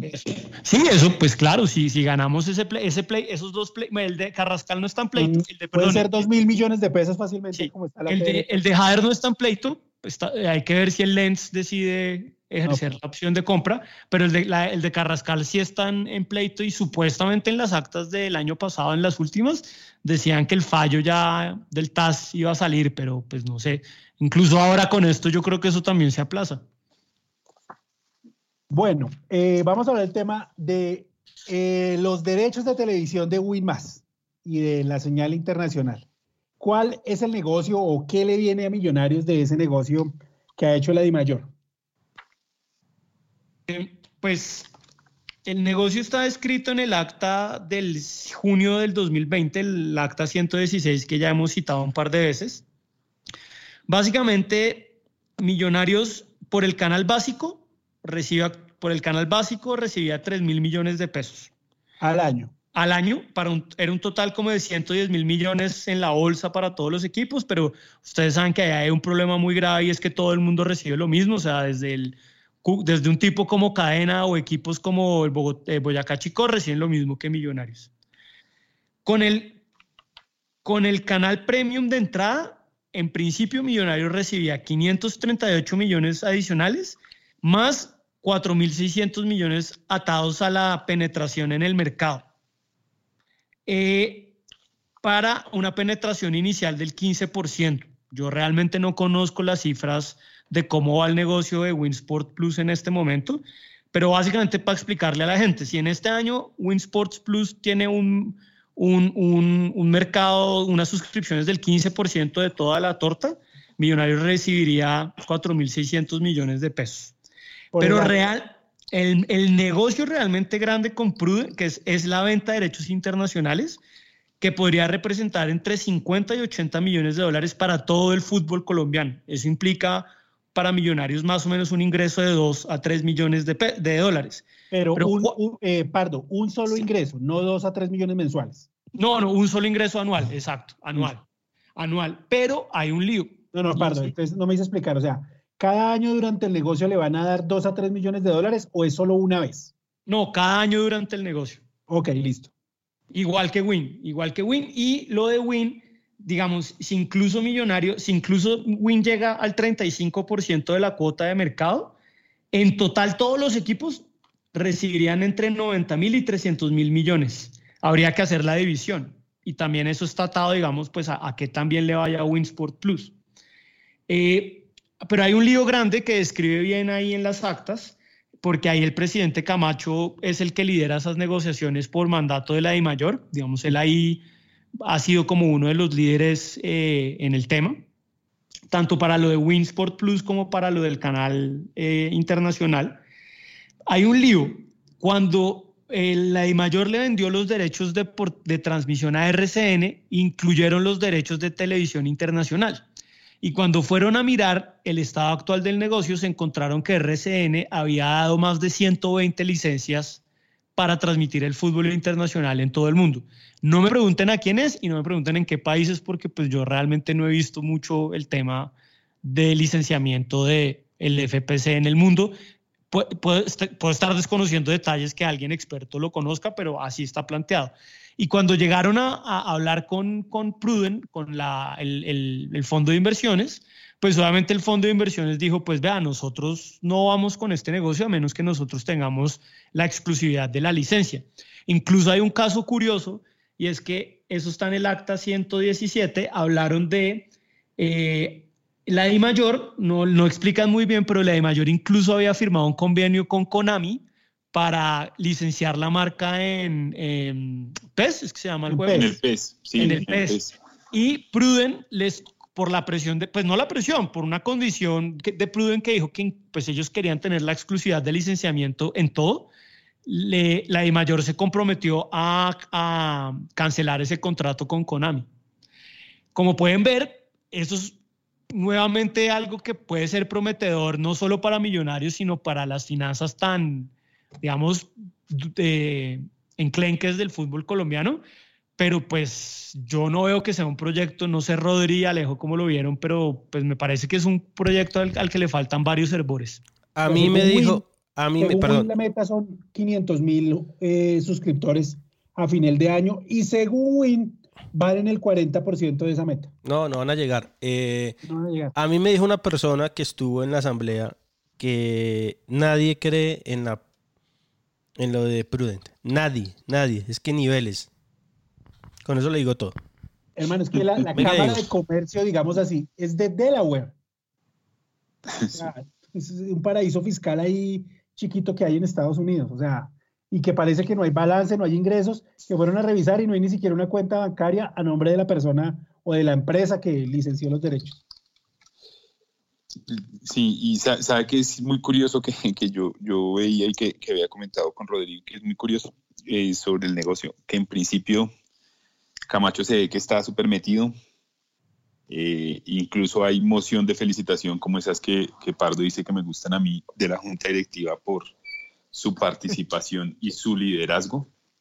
Y uno ve al final unas claridades ahí en la Junta raras, en las actas raras, donde dice, no, el doctor Camacho a duras penas era un intérprete en las negociaciones que se hacían. Se aclara que él, no sé, como que empezaban a ver que la cosa no, no iba como por buen camino. Yo no veo cómo eso, cómo eso fluya. Yo no vi, en las actas no se percibe que eso vaya a salir. Y la I mayor, la I mayor, y en la I mayor todos los, hasta el presidente del vecino dijo, esa plata no, no va a llegar. Yo no veo que eso, eso, eso tenga, que eso llegue a buen puerto. Y el, y el problema es que la plata grande está es ahí. Sí. sí. Y, pensaba que se nos olvidó comentar, eh, Santi, también de los problemas de liquidez del año pasado. La liquidación, el adelanto en la liquidación del contrato de Velar también es que, es que no le pegamos aún. Es que por eso es que le digo que son malas decisiones. Esa fue una buena decisión, digamos, haber liquidado el contrato de Velar. Por mutuo acuerdo. Pero, pero esa vaina nos golpeó la liquidez durísimo porque tocó pagar muy buena plata y lo que le digo es que con esos contratos para, son para explicarle un poco Para explicarle un poco a la gente, Millonarios al principio logró llegar a un, a un acuerdo con Ovelar para liquidar su contrato y entonces eso significó un, un, una, digamos, se quitó mucha presión frente al costo de nómina mensual y eso es, digamos, relativamente bueno por los problemas de flujo, pero como dice Alejo, pues Ovelar no, y eso pues cualquier empleado, no es un tema solo de Ovelar, pues no se va gratis es un mutuo acuerdo, listo, liquídeme, pero negociamos. Y eso fue, digamos, algo que también fue duro. Y, y, también otro tema que no mencionamos y es, ustedes se acuerdan que el año pasado alcanzamos a hablar que cuando Millonarios liquida la, la indemnización de Lillo y su cuerpo técnico la pagan euros y por eso recibe una sanción de la DIAN de 850 millones de pesos. Eso fue un proceso largo que Millonarios peleó y pues sigue todavía en la pelea, aunque cada vez le quedan menos recursos. Pero básicamente Millonarios ya ha perdido en dos momentos diferentes esa pelea y la multa sigue. Y si es una multa de 850 millones, que igual pues hay que también actualizar eh, por temas de inflación y eso es otro golpe. Santi, Santi, Millonarios, Millonarios va a perder 850 millones por pagarle en euros a Portoles y a Juan Malillo? Sí. Y eh, el contador, esos 850 millones. Ese contador hay que mandarlo a la cárcel. Millones, y esos 850 millones son, al momento, exactamente, son al momento de imponer la sanción. Esa sanción viene del 2018. Eh, nos queda un recurso que es el de reconsideración, ese se va un año más y si fallan en contra, ¿qué es lo que va a pasar? se viene ya la vía judicial, una nulidad de restablecimiento que se le va a ir año y medio, dos años más. Y sobre todo ese término, si finalmente le fallan la acción de nulidad de restablecimiento eh, en su contra, le van a cobrar intereses sobre todo el, el tiempo que pasó desde que le impusieron la sanción hasta que efectivamente la paga. Entonces 850 millones, si perdemos el proceso va a ser mucho más. Y, y Rodri me corregirá, los intereses por deudas fiscales son altísimos, son de los más altos. Pero, pero eh, sobre sanción nunca aplican intereses. Ah, ok. Entonces sería sobre simplemente actualizar a valor, al valor presente o no, sería indexarlo y ya. Traerlo. si la DIAN dio un valor, ese, ese valor da, listo. Lo que, lo que la DIAN haya impuesto como multa. Las, las sanciones no, no cubren intereses en, para la DIAN. y, y, y, Rodri, a precios de hoy. Ah, y, y Rodri, otra curiosidad es que eh, pues de este tema tampoco sé, aprovecho para preguntarle, ahí mencionan a varios abogados, cambian de abogados frecuentemente en este tema. Eh, cambiaron dos veces pues, de abogados. No, no, sé si eso es bueno o malo. Sí, pero no, no, la verdad no sé por qué, pues para mí no es buen síntoma, porque quiere decir que algo se formuló mal en determinado momento y llega alguien a corregirlo más que a, a complementarlo, pero pues ahí sí estoy especulando, no, no sé por qué habrán cambiado de... Yo también, solo los mencionan y ya. Listo, ahí entonces ya pasamos el tema de Win de la señal internacional, que pues vamos a ver si, si se da y hay una buena plata. Teoría del acuerdo dice que le deben llegar 2, 3 millones de dólares al año a millonarios por los 10 años que se vendió, creo que fue el, tema, pero pues, hombre, eso está muy, muy enredado. Y Mauro, una, pregunta ahí, que, ya que lo que usted menciona, Luchito, eso del 40%, o sea, no, no sabemos igual el dato de penetración, que es como el dato clave ahí para ver. Pues ellos dicen que, que son 500 mil en el primer año, que es el 10%, que eso sí lo dijeron siempre. La meta era el 10% del primer año. ¿Sí? Y van en el 40. Según ellos. el 40 de ese 10%, según ellos. ¿sí? según ellos. Que, en el 4%, mejor dicho, más o menos. Según ellos, que es pues, hombre, no se sabe si sea cierto o no. Bueno, ya hablamos de la sanción de la DIAN, de la señal internacional de WIN, y mm, hay dos temitas más propuestos acá, tres temitas más. Entonces, las escuelas de millonarios, la mascota de millonarios todavía salió en actas, y el tema Pinto. Vamos con el eh, tema de la mascota de Millos que, que hay. Mascota de Santa Fe, pero. Para alivianar. No, es, a mí me pareció pues, curioso que, que em, más o menos fue un concurso que hicieron, pero no como el del año pasado, sino fue con una agencia de publicidad. Y esa agencia se encargó de hacer una convocatoria como con diseñadores gráficos, gente de mercadeo. Se presentaron más de 250 propuestas entre las que, eh, digamos, Millonarios describía como se presentaron águilas, búfalos, perros y no sé cuál más acá estoy Y Santa Fe, y Santa Fe. Y Santa Fe. y finalmente, Millonarios, eh, la junta directiva eligió un águila por dos razones, porque era, era majestuosa como la historia de Millonarios porque era parte del escudo de Bogotá y porque fue parte del escudo del Deportivo Municipal. Ahí creo que nuestro amigo, el historiógrafo de Millos Caldas, puede darnos más detalles sobre, sobre el tema. Y, incluso está la foto ahí en las actas, pero pues como uno no puede tomar fotos ni nada, es como un águila, digamos, parada. Eh, como, como, el cóndor herido de Diomedes bastante musculosa. Eh, con esteroides, con eh, esteroides. O sea, doping. un águila en esteroides, básicamente. No, no sé mucho. Una águila calva gringa. Ah, sí, además pareció una águila calva gringa más que el águila eh, bogotana. Además que a lo de nosotros es un cóndor, no un águila, ¿no? No, pero en Bogotá, el escudo de Bogotá sí tiene, sí tiene un águila. ¿Sí?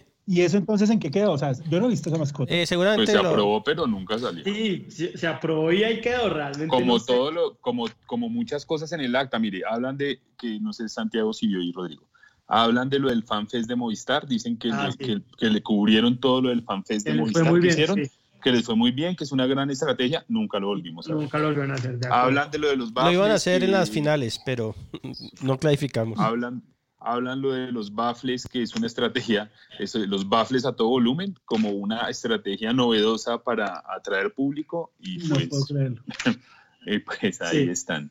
Em, digamos, es que las actas, lo que les decía, esas actas como que tocan un tema o A, no le hacen seguimiento al tema y los de la Junta son unas bolas, y no revisan el acta pasada o no ponen todas las discusiones que dan en las actas. Es que, es que lo que les comentaba, que, que es, otro de los temas que tenemos ahí, eh, lo de Pinto. Entonces dicen, el profesor Pinto fue y explicó y contó lo que pasó y le dijo que los arbitrajes y que la suerte y que los jugadores están en un nivel muy bajo y que y, y, y, a la otra acta ya no cuentan ni qué pasó con Pinto ni nada, simplemente dicen, y el profesor Gamero vino y se presentó con el pitirri que dan las gracias.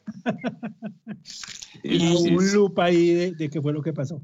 Pues realmente ahí en lo de Pinto solo hay, solo hay, una, solo hay una mención, yo estoy de acuerdo con, con, con Alejandro, y es una mención muy general, que es en el acta del 21, en el, el acta 117, el 21 de octubre del 2019, Pinto todavía era técnico, pero hay, es, la, es el único momento donde uno ve que ya se empieza a romper la relación con la junta directiva, porque el presidente Camacho presenta un informe y lo primero que dice es que para él es incomprendible y, y, digamos que es algo que él no entiende, que hace 20 días Millonarios estaba a un punto del primero y ahora estaba en ese momento en la posición número 10 por fuera de los 8.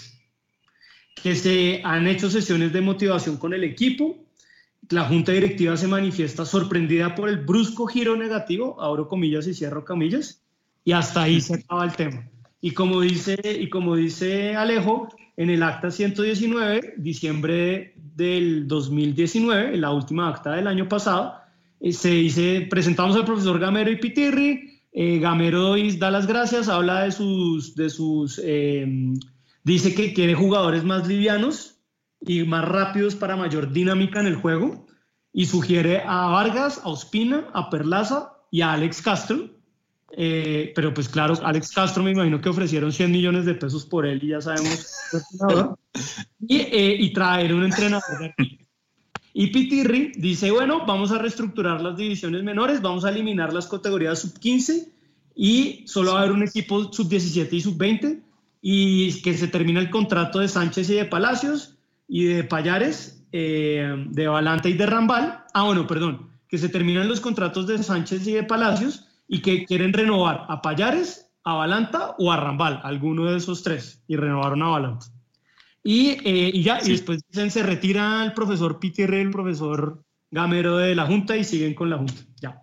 Pregunta. Que eso es una cosa clave, una, ¿no, Santi? Que, eso es una cosa clave lo que dijo Santiago de las, de las menores.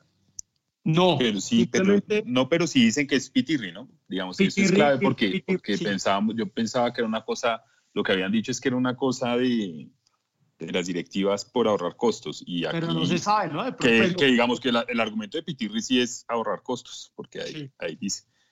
pero no dicen que es recomendación de Pitirri, no, no de la Junta. No de, no de la Junta, no, no del, no del presidente o de, o de, de, de más arriba. Digamos, obviamente que acogen la, Oiga. la- Y se, y se me olvidaba una cosa, que antes de que, para que vieran un poco el tema de la política deportiva, hay algo que decía Mauro, que es vender lo que sea. Cuando Lazo empieza a reventar a finales del junio, eh, la junta directiva le da un mandato al presidente Camacho para que busque comprador de Lazo. Y Lazo no llevaba ni cuatro meses en Millonarios. Pero usted cómo puede y vender a un jugador que no es suyo. Nunca entendí por qué ellos No, iban a buscar. eh, No, lo compraban muy poco y lo vendían rápido. ok. Tiene opción, tenía opción, lo podrían comprar y, y en general todos tienen opción. Mm. Pero Todos lo que me opción. sorprende es que ya a los tres meses lo tratan de vender, ¿no? Como si fuéramos un Sí. Empleado. al Tico Ortiz ya deben haberle buscado Muy probablemente. Pues vence en junio. Y eso Es que con el Tico nos va a pasar lo mismo que nos pasó con Lazo, con Jaramillo, con Juan David Pérez. Vamos a llegar a mitad de año, no va a haber plata para comprarlo y se va a ir a... No va a decir nombres. Pues la verdad, la verdad es que cuando uno ve que eso, que eso seguramente es lo de las renovaciones, cuando uno ve los precios de las renovaciones, uno ve que, o de las compras de, de, de pases, yo no veo tan fácil que a final de año el tico se quede. Pues a Godoy, final de año no, Godoy, Ospina, Pereira. Se va a mitad de año, se va en junio. No, pero Godoy No, no, Ortiz se va a final de año, pero, pero cuando uno ve el precio de, la- de, los, de las opciones de compra de Vargas, de Perlaza, de Ospina, de, bueno, de Perlaza no, de Ospina y de Godoy, uno, yo no creo que estos tipos, salvo que la rompan, pues. Pues, es pues digámoslo con, Esos digámoslo precios con son números. duros. Diga- digámoslo con números, sin, obviamente no, no vamos a mencionar salarios de los jugadores, el- pero por ejemplo. Godoy, Godoy llegó a préstamo por un año, el préstamo costó 80 mil dólares y los derechos deportivos están tasados en 800 mil. Ospina llegó a préstamo por un 100 año por 100 mil dólares y 100 los derechos dólares. deportivos están tasados en 600 mil. Ospina que se acaba de lesionar, ¿no? Que ya no juega más Eh, este año, parece. Exacto. Eh, Y 600 mil dólares, ¿no? Pereira. Para poner un ejemplo, Hansel costó 800 mil. Pereira creo que. Pereira llegó libre y el sí. préstamo es de 150 millones de pesos y una opción de compra de 80 millones. Que- 800, 800 tengo yo. Eh, Perdón, perdón, perdón, tiene toda la razón. 150 millones de préstamo y una opción de compra de 800 millones de pesos. Están pesos. Sí, ese está. Pe- ese es- ese es- Perlaza, ese es. Perlaza llegó libre, firmó por dos años, fue el único de todos que firmó por dos años, cosa que a mí me sorprendió. Creo Y, que lo exigió, ¿no? y eh, 300 millones de pesos de opción de Sí, compra. ese también es fácil. Vargas. Acá le mandan un mensaje, Santi. ¿Cuál, Luchito? El señor Andrés Balbuena que nos escucha con mucha atención. Me dice, sea serio, ¿quién va a comprar a Perlaza? Sí, no, no, pero pues están las actas. ¿Y Vargas? actas y, Vargas, mire, la opción de el préstamo, Vargas llegó, firmó por un año y llegó el préstamo de 80 mil dólares y la opción de compras de 500 mil. Ese es el panorama. Ahora, mire que, gracias al aumento en, en, presupuesto a mitad de año, la nómina aumenta de precio. La nómina aumentó un poco y mire, si usted ve los precios de, de los préstamos, todos superan los 60 mil dólares. A mitad de año las cosas con el resultado cambiaron un poco. Es que lo que digo, no tienen norte. todos los préstamos son, son, son 100 mil dólares Ospina, 80 mil dólares Godoy, 80 mil dólares Vargas.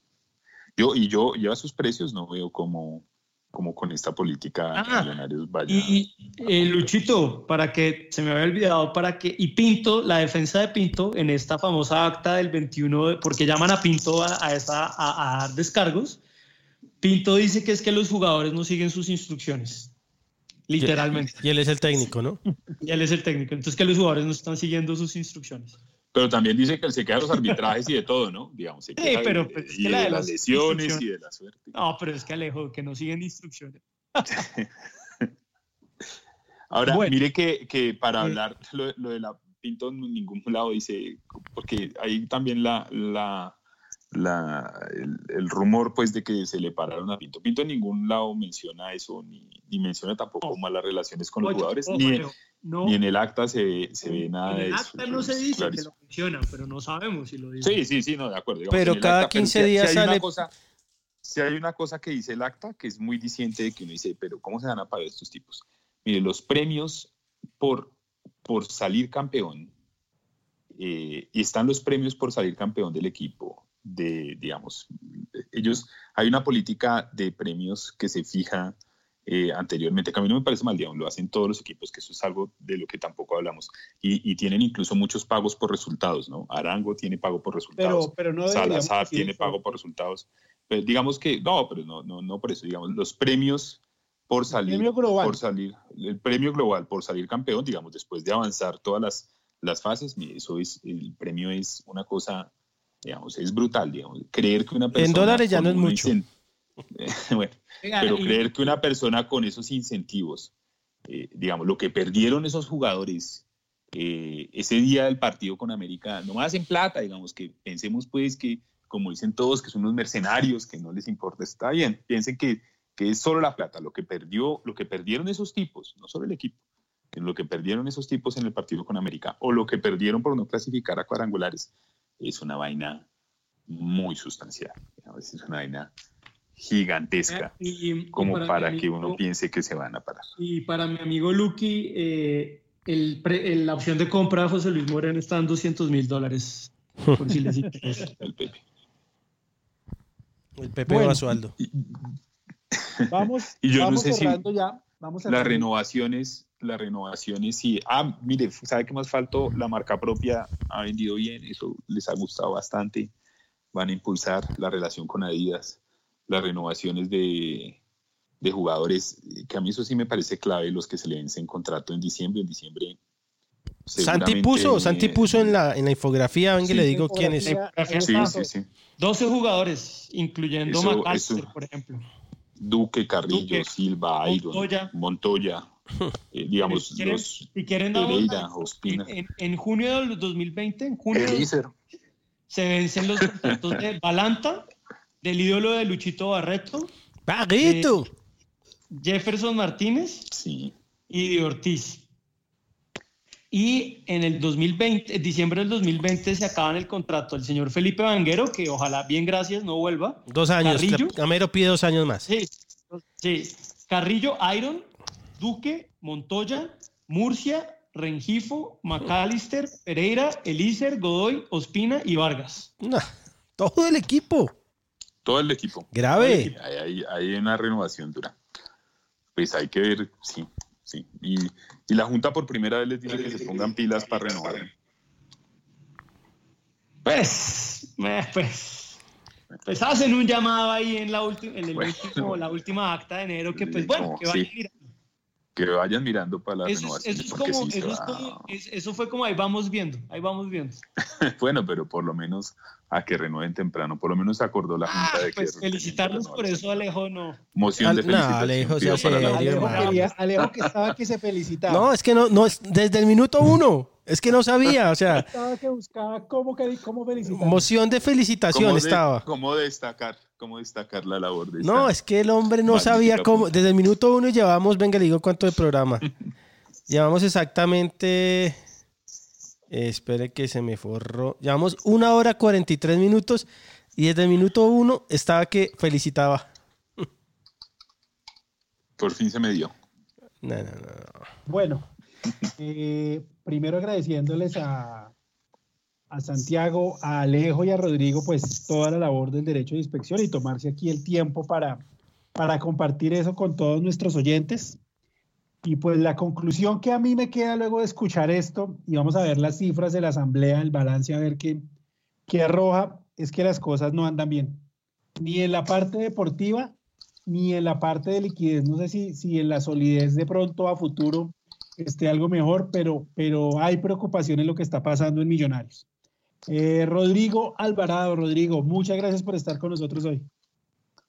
Mauro, ustedes muchísimas gracias. Yo, pues digamos, eh, me parece importante que se abran estos espacios. Me parece que como minoritarios, aunque no tenemos mucho, mucho voto en las decisiones que, que rigen a nuestro club y a la sociedad a la que somos socios, eh, me parece que tenemos que asumir un rol mucho más activo y responsable. Eso quiere decir que cuando vayamos a las asambleas, y esto lo digo con todo el respeto, dejemos de lado las preguntas banales, las, las intervenciones que lo único que hacen es ayudarle a estos señores y seamos mucho más críticos.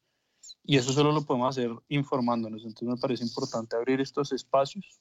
Y nada, les agradezco mucho el tiempo la invitación. Y vamos para adelante con Millos a ver qué, qué logramos sacar. Gracias, Rodri. Alejo, Alejandro Espitia, muchas gracias por, por el tiempo y por estar aquí con nosotros. No, muchas gracias a ustedes. Y, y sí, un, un, poco lo mismo de, de Rodri, digamos, que, que, que es, es, la información siempre es muy importante para todo. Y, y, es clave que miremos la información completa, que miremos, que miremos todo el bosque, que, que pensemos en las cosas, que, que evitemos ver complots, ver complots y, y, un mal diagnóstico, eso lo único que hace es ayudar a que el equipo eh, tenga dificultades, es justificar, lo único que hace es que justifiquemos las malas actuaciones. Entonces es clave, clave, clave que siempre intentemos ir eh, un poco más allá, intentemos como informarnos y, y en, en, medio de todo, por eso es que yo hago el, el, el derecho de inspección. La de yo no sé cómo el estaría. aplausómetro Espitia. Usted que, usted que, usted que fue, yo no sé qué tanto hicieron el derecho de inspección los socios. Este año yo no vi nadie. De pronto es porque yo fui muy temprano, pero yo este año no me encontré con nadie. Siempre. Los mismos de siempre, me dijeron en Millonarios. Entonces, ni uno más ni uno menos. Entonces sí es clave que, que nos informemos. ¿Y cuál fue el más mamón, espacios. ¿Cómo? ¿Y cuál fue el más mamón de los que vamos? El señor Alvarado. Pero es clave que, que Mi nos agua, informemos y que, que... Nunca. Esta vez no, pero, pero me dieron un escritor. A mí me dieron un escritor esta vez y no me pusieron a nadie. Las veces pasadas me ponían al, al, al pasante a vigilarme. Haga, hágale, al Alejo, que... minuto, una hora y 47 y usted no, pero otro aplauso. Mire, dos horas. No, clave, no, pero es clave que nos informemos y que cualquier afirmación que hagamos, miremosla completa. Es que hay que ser responsables en ese tipo de, de, afirmaciones y revisiones. Entonces, nada, muchas gracias. Listo, Alejo, muchas gracias. Santiago Pardo, eh, hombre, gracias y nos seguiremos viendo cuando vuelva al fútbol. Claro, muchachos, bueno, no, un abrazo grande y solo los dejo con un dato esperanzador, eh, sobre todo frente a esta situación tan difícil en general, no solo con Millos. Eh, desde el 2015 hay registro de venta de abonos en Millonarios o por lo menos con esta junta directiva. Y este semestre es el segundo semestre donde más abonos se han vendido. Se vendieron 10.275 abonos, esos son 1.400 abonos más que de los que se vendieron incluso el semestre después de que Millo salió campeón, después de ganarle al hijo en, la final. Y pues bueno, a pesar de las dificultades, a pesar de las mentiras del señor Serpa, eh, pues este tipo de programas creo que le ofrecen a la gente un panorama muy completo que no es fácil encontrar o es muy difícil encontrar en otros espacios, sobre todo también por toda la, digamos, eh, basura que se vende alrededor de millonarios. Y pues termino con eso, si 10.275 hinchas nos abonamos en un semestre tan difícil, pues yo creo que eso una vez más muestra la resiliencia y la capacidad de amor que tiene eh, la gente por Millos. Y eso es algo que no se va a acabar a pesar de las mentiras de, de Serpa. Listo, muchas gracias, Santi. Lucho. En nada, primero de todo saludar a mi amigo Jorge Restrepo que aguantó hasta la casi la una de la mañana en Argentina las ganas de felicitación del señor Alejandro Spitia. Entonces a él y a Caro, pues hermano, mucho aguante haber esperado que hasta el minuto 43, hasta la hora 43 de programa pudo felicitar a Azul y Blanco a nuestro querido amigo Alejandro Spitia. Eh, en conclusión, me queda la, certeza que no vamos para ningún lado. O sea, eh, podremos estar mal financieramente, pero deportivamente si tuviéramos un rumbo, seguramente tendríamos la esperanza y la tranquilidad de que las cosas van a salir adelante. Y más que ahora se viene una crisis económica bien complicada con este tema del, coronavirus, eh, ¿quién sabe qué va a hacer Amber? Y lo mejor que nos podría pasar es que eh, llegara una empresa y nos comprara y comenzar de cero. Entonces, por ahora, eh, tener tranquilidad, esperar a ver qué pasa con, con este torneo. Me estaban diciendo que hay una propuesta de juntar los dos torneos y de jugar para que clasifiquen ocho, ocho, equipos y, y, que se juegue como siempre. Entonces va a depender de cómo avanza el virus en Colombia. Eh, mi consejo es, no pensemos tanto en millonarios porque la situación está difícil, pero pensemos que nosotros como hinchada hemos logrado muchas cosas y lo más importante que tienen millonarios es su gente. Entonces ánimo y a cuidarnos todos y que, y que sea lo mejor que, que venga para acá, para adelante.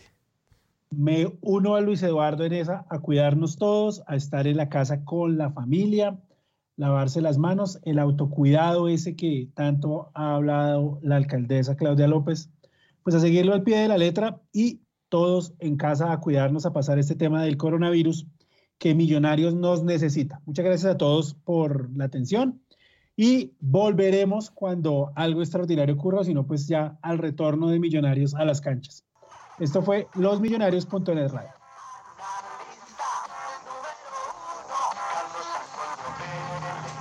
Nada es más importante que tu familia, así que ¿no se merecen lo mejor? Eggland's Best te brinda un mejor sabor y nutrición. En comparación con los huevos ordinarios, Eggland's Best te ofrece 10 veces más vitamina E, 25% menos de grasa saturada y 6 veces más vitamina D, junto con ese sabor delicioso y fresco de granja que a ti y a tu familia les encanta. Todos queremos lo mejor para nuestras familias, entonces, ¿por qué no los mejores huevos? Porque la manera en que tú cuidas a tu familia no tiene nada de ordinario, solo Eggland's Best. Mejor sabor, mejor nutrición, mejores huevos.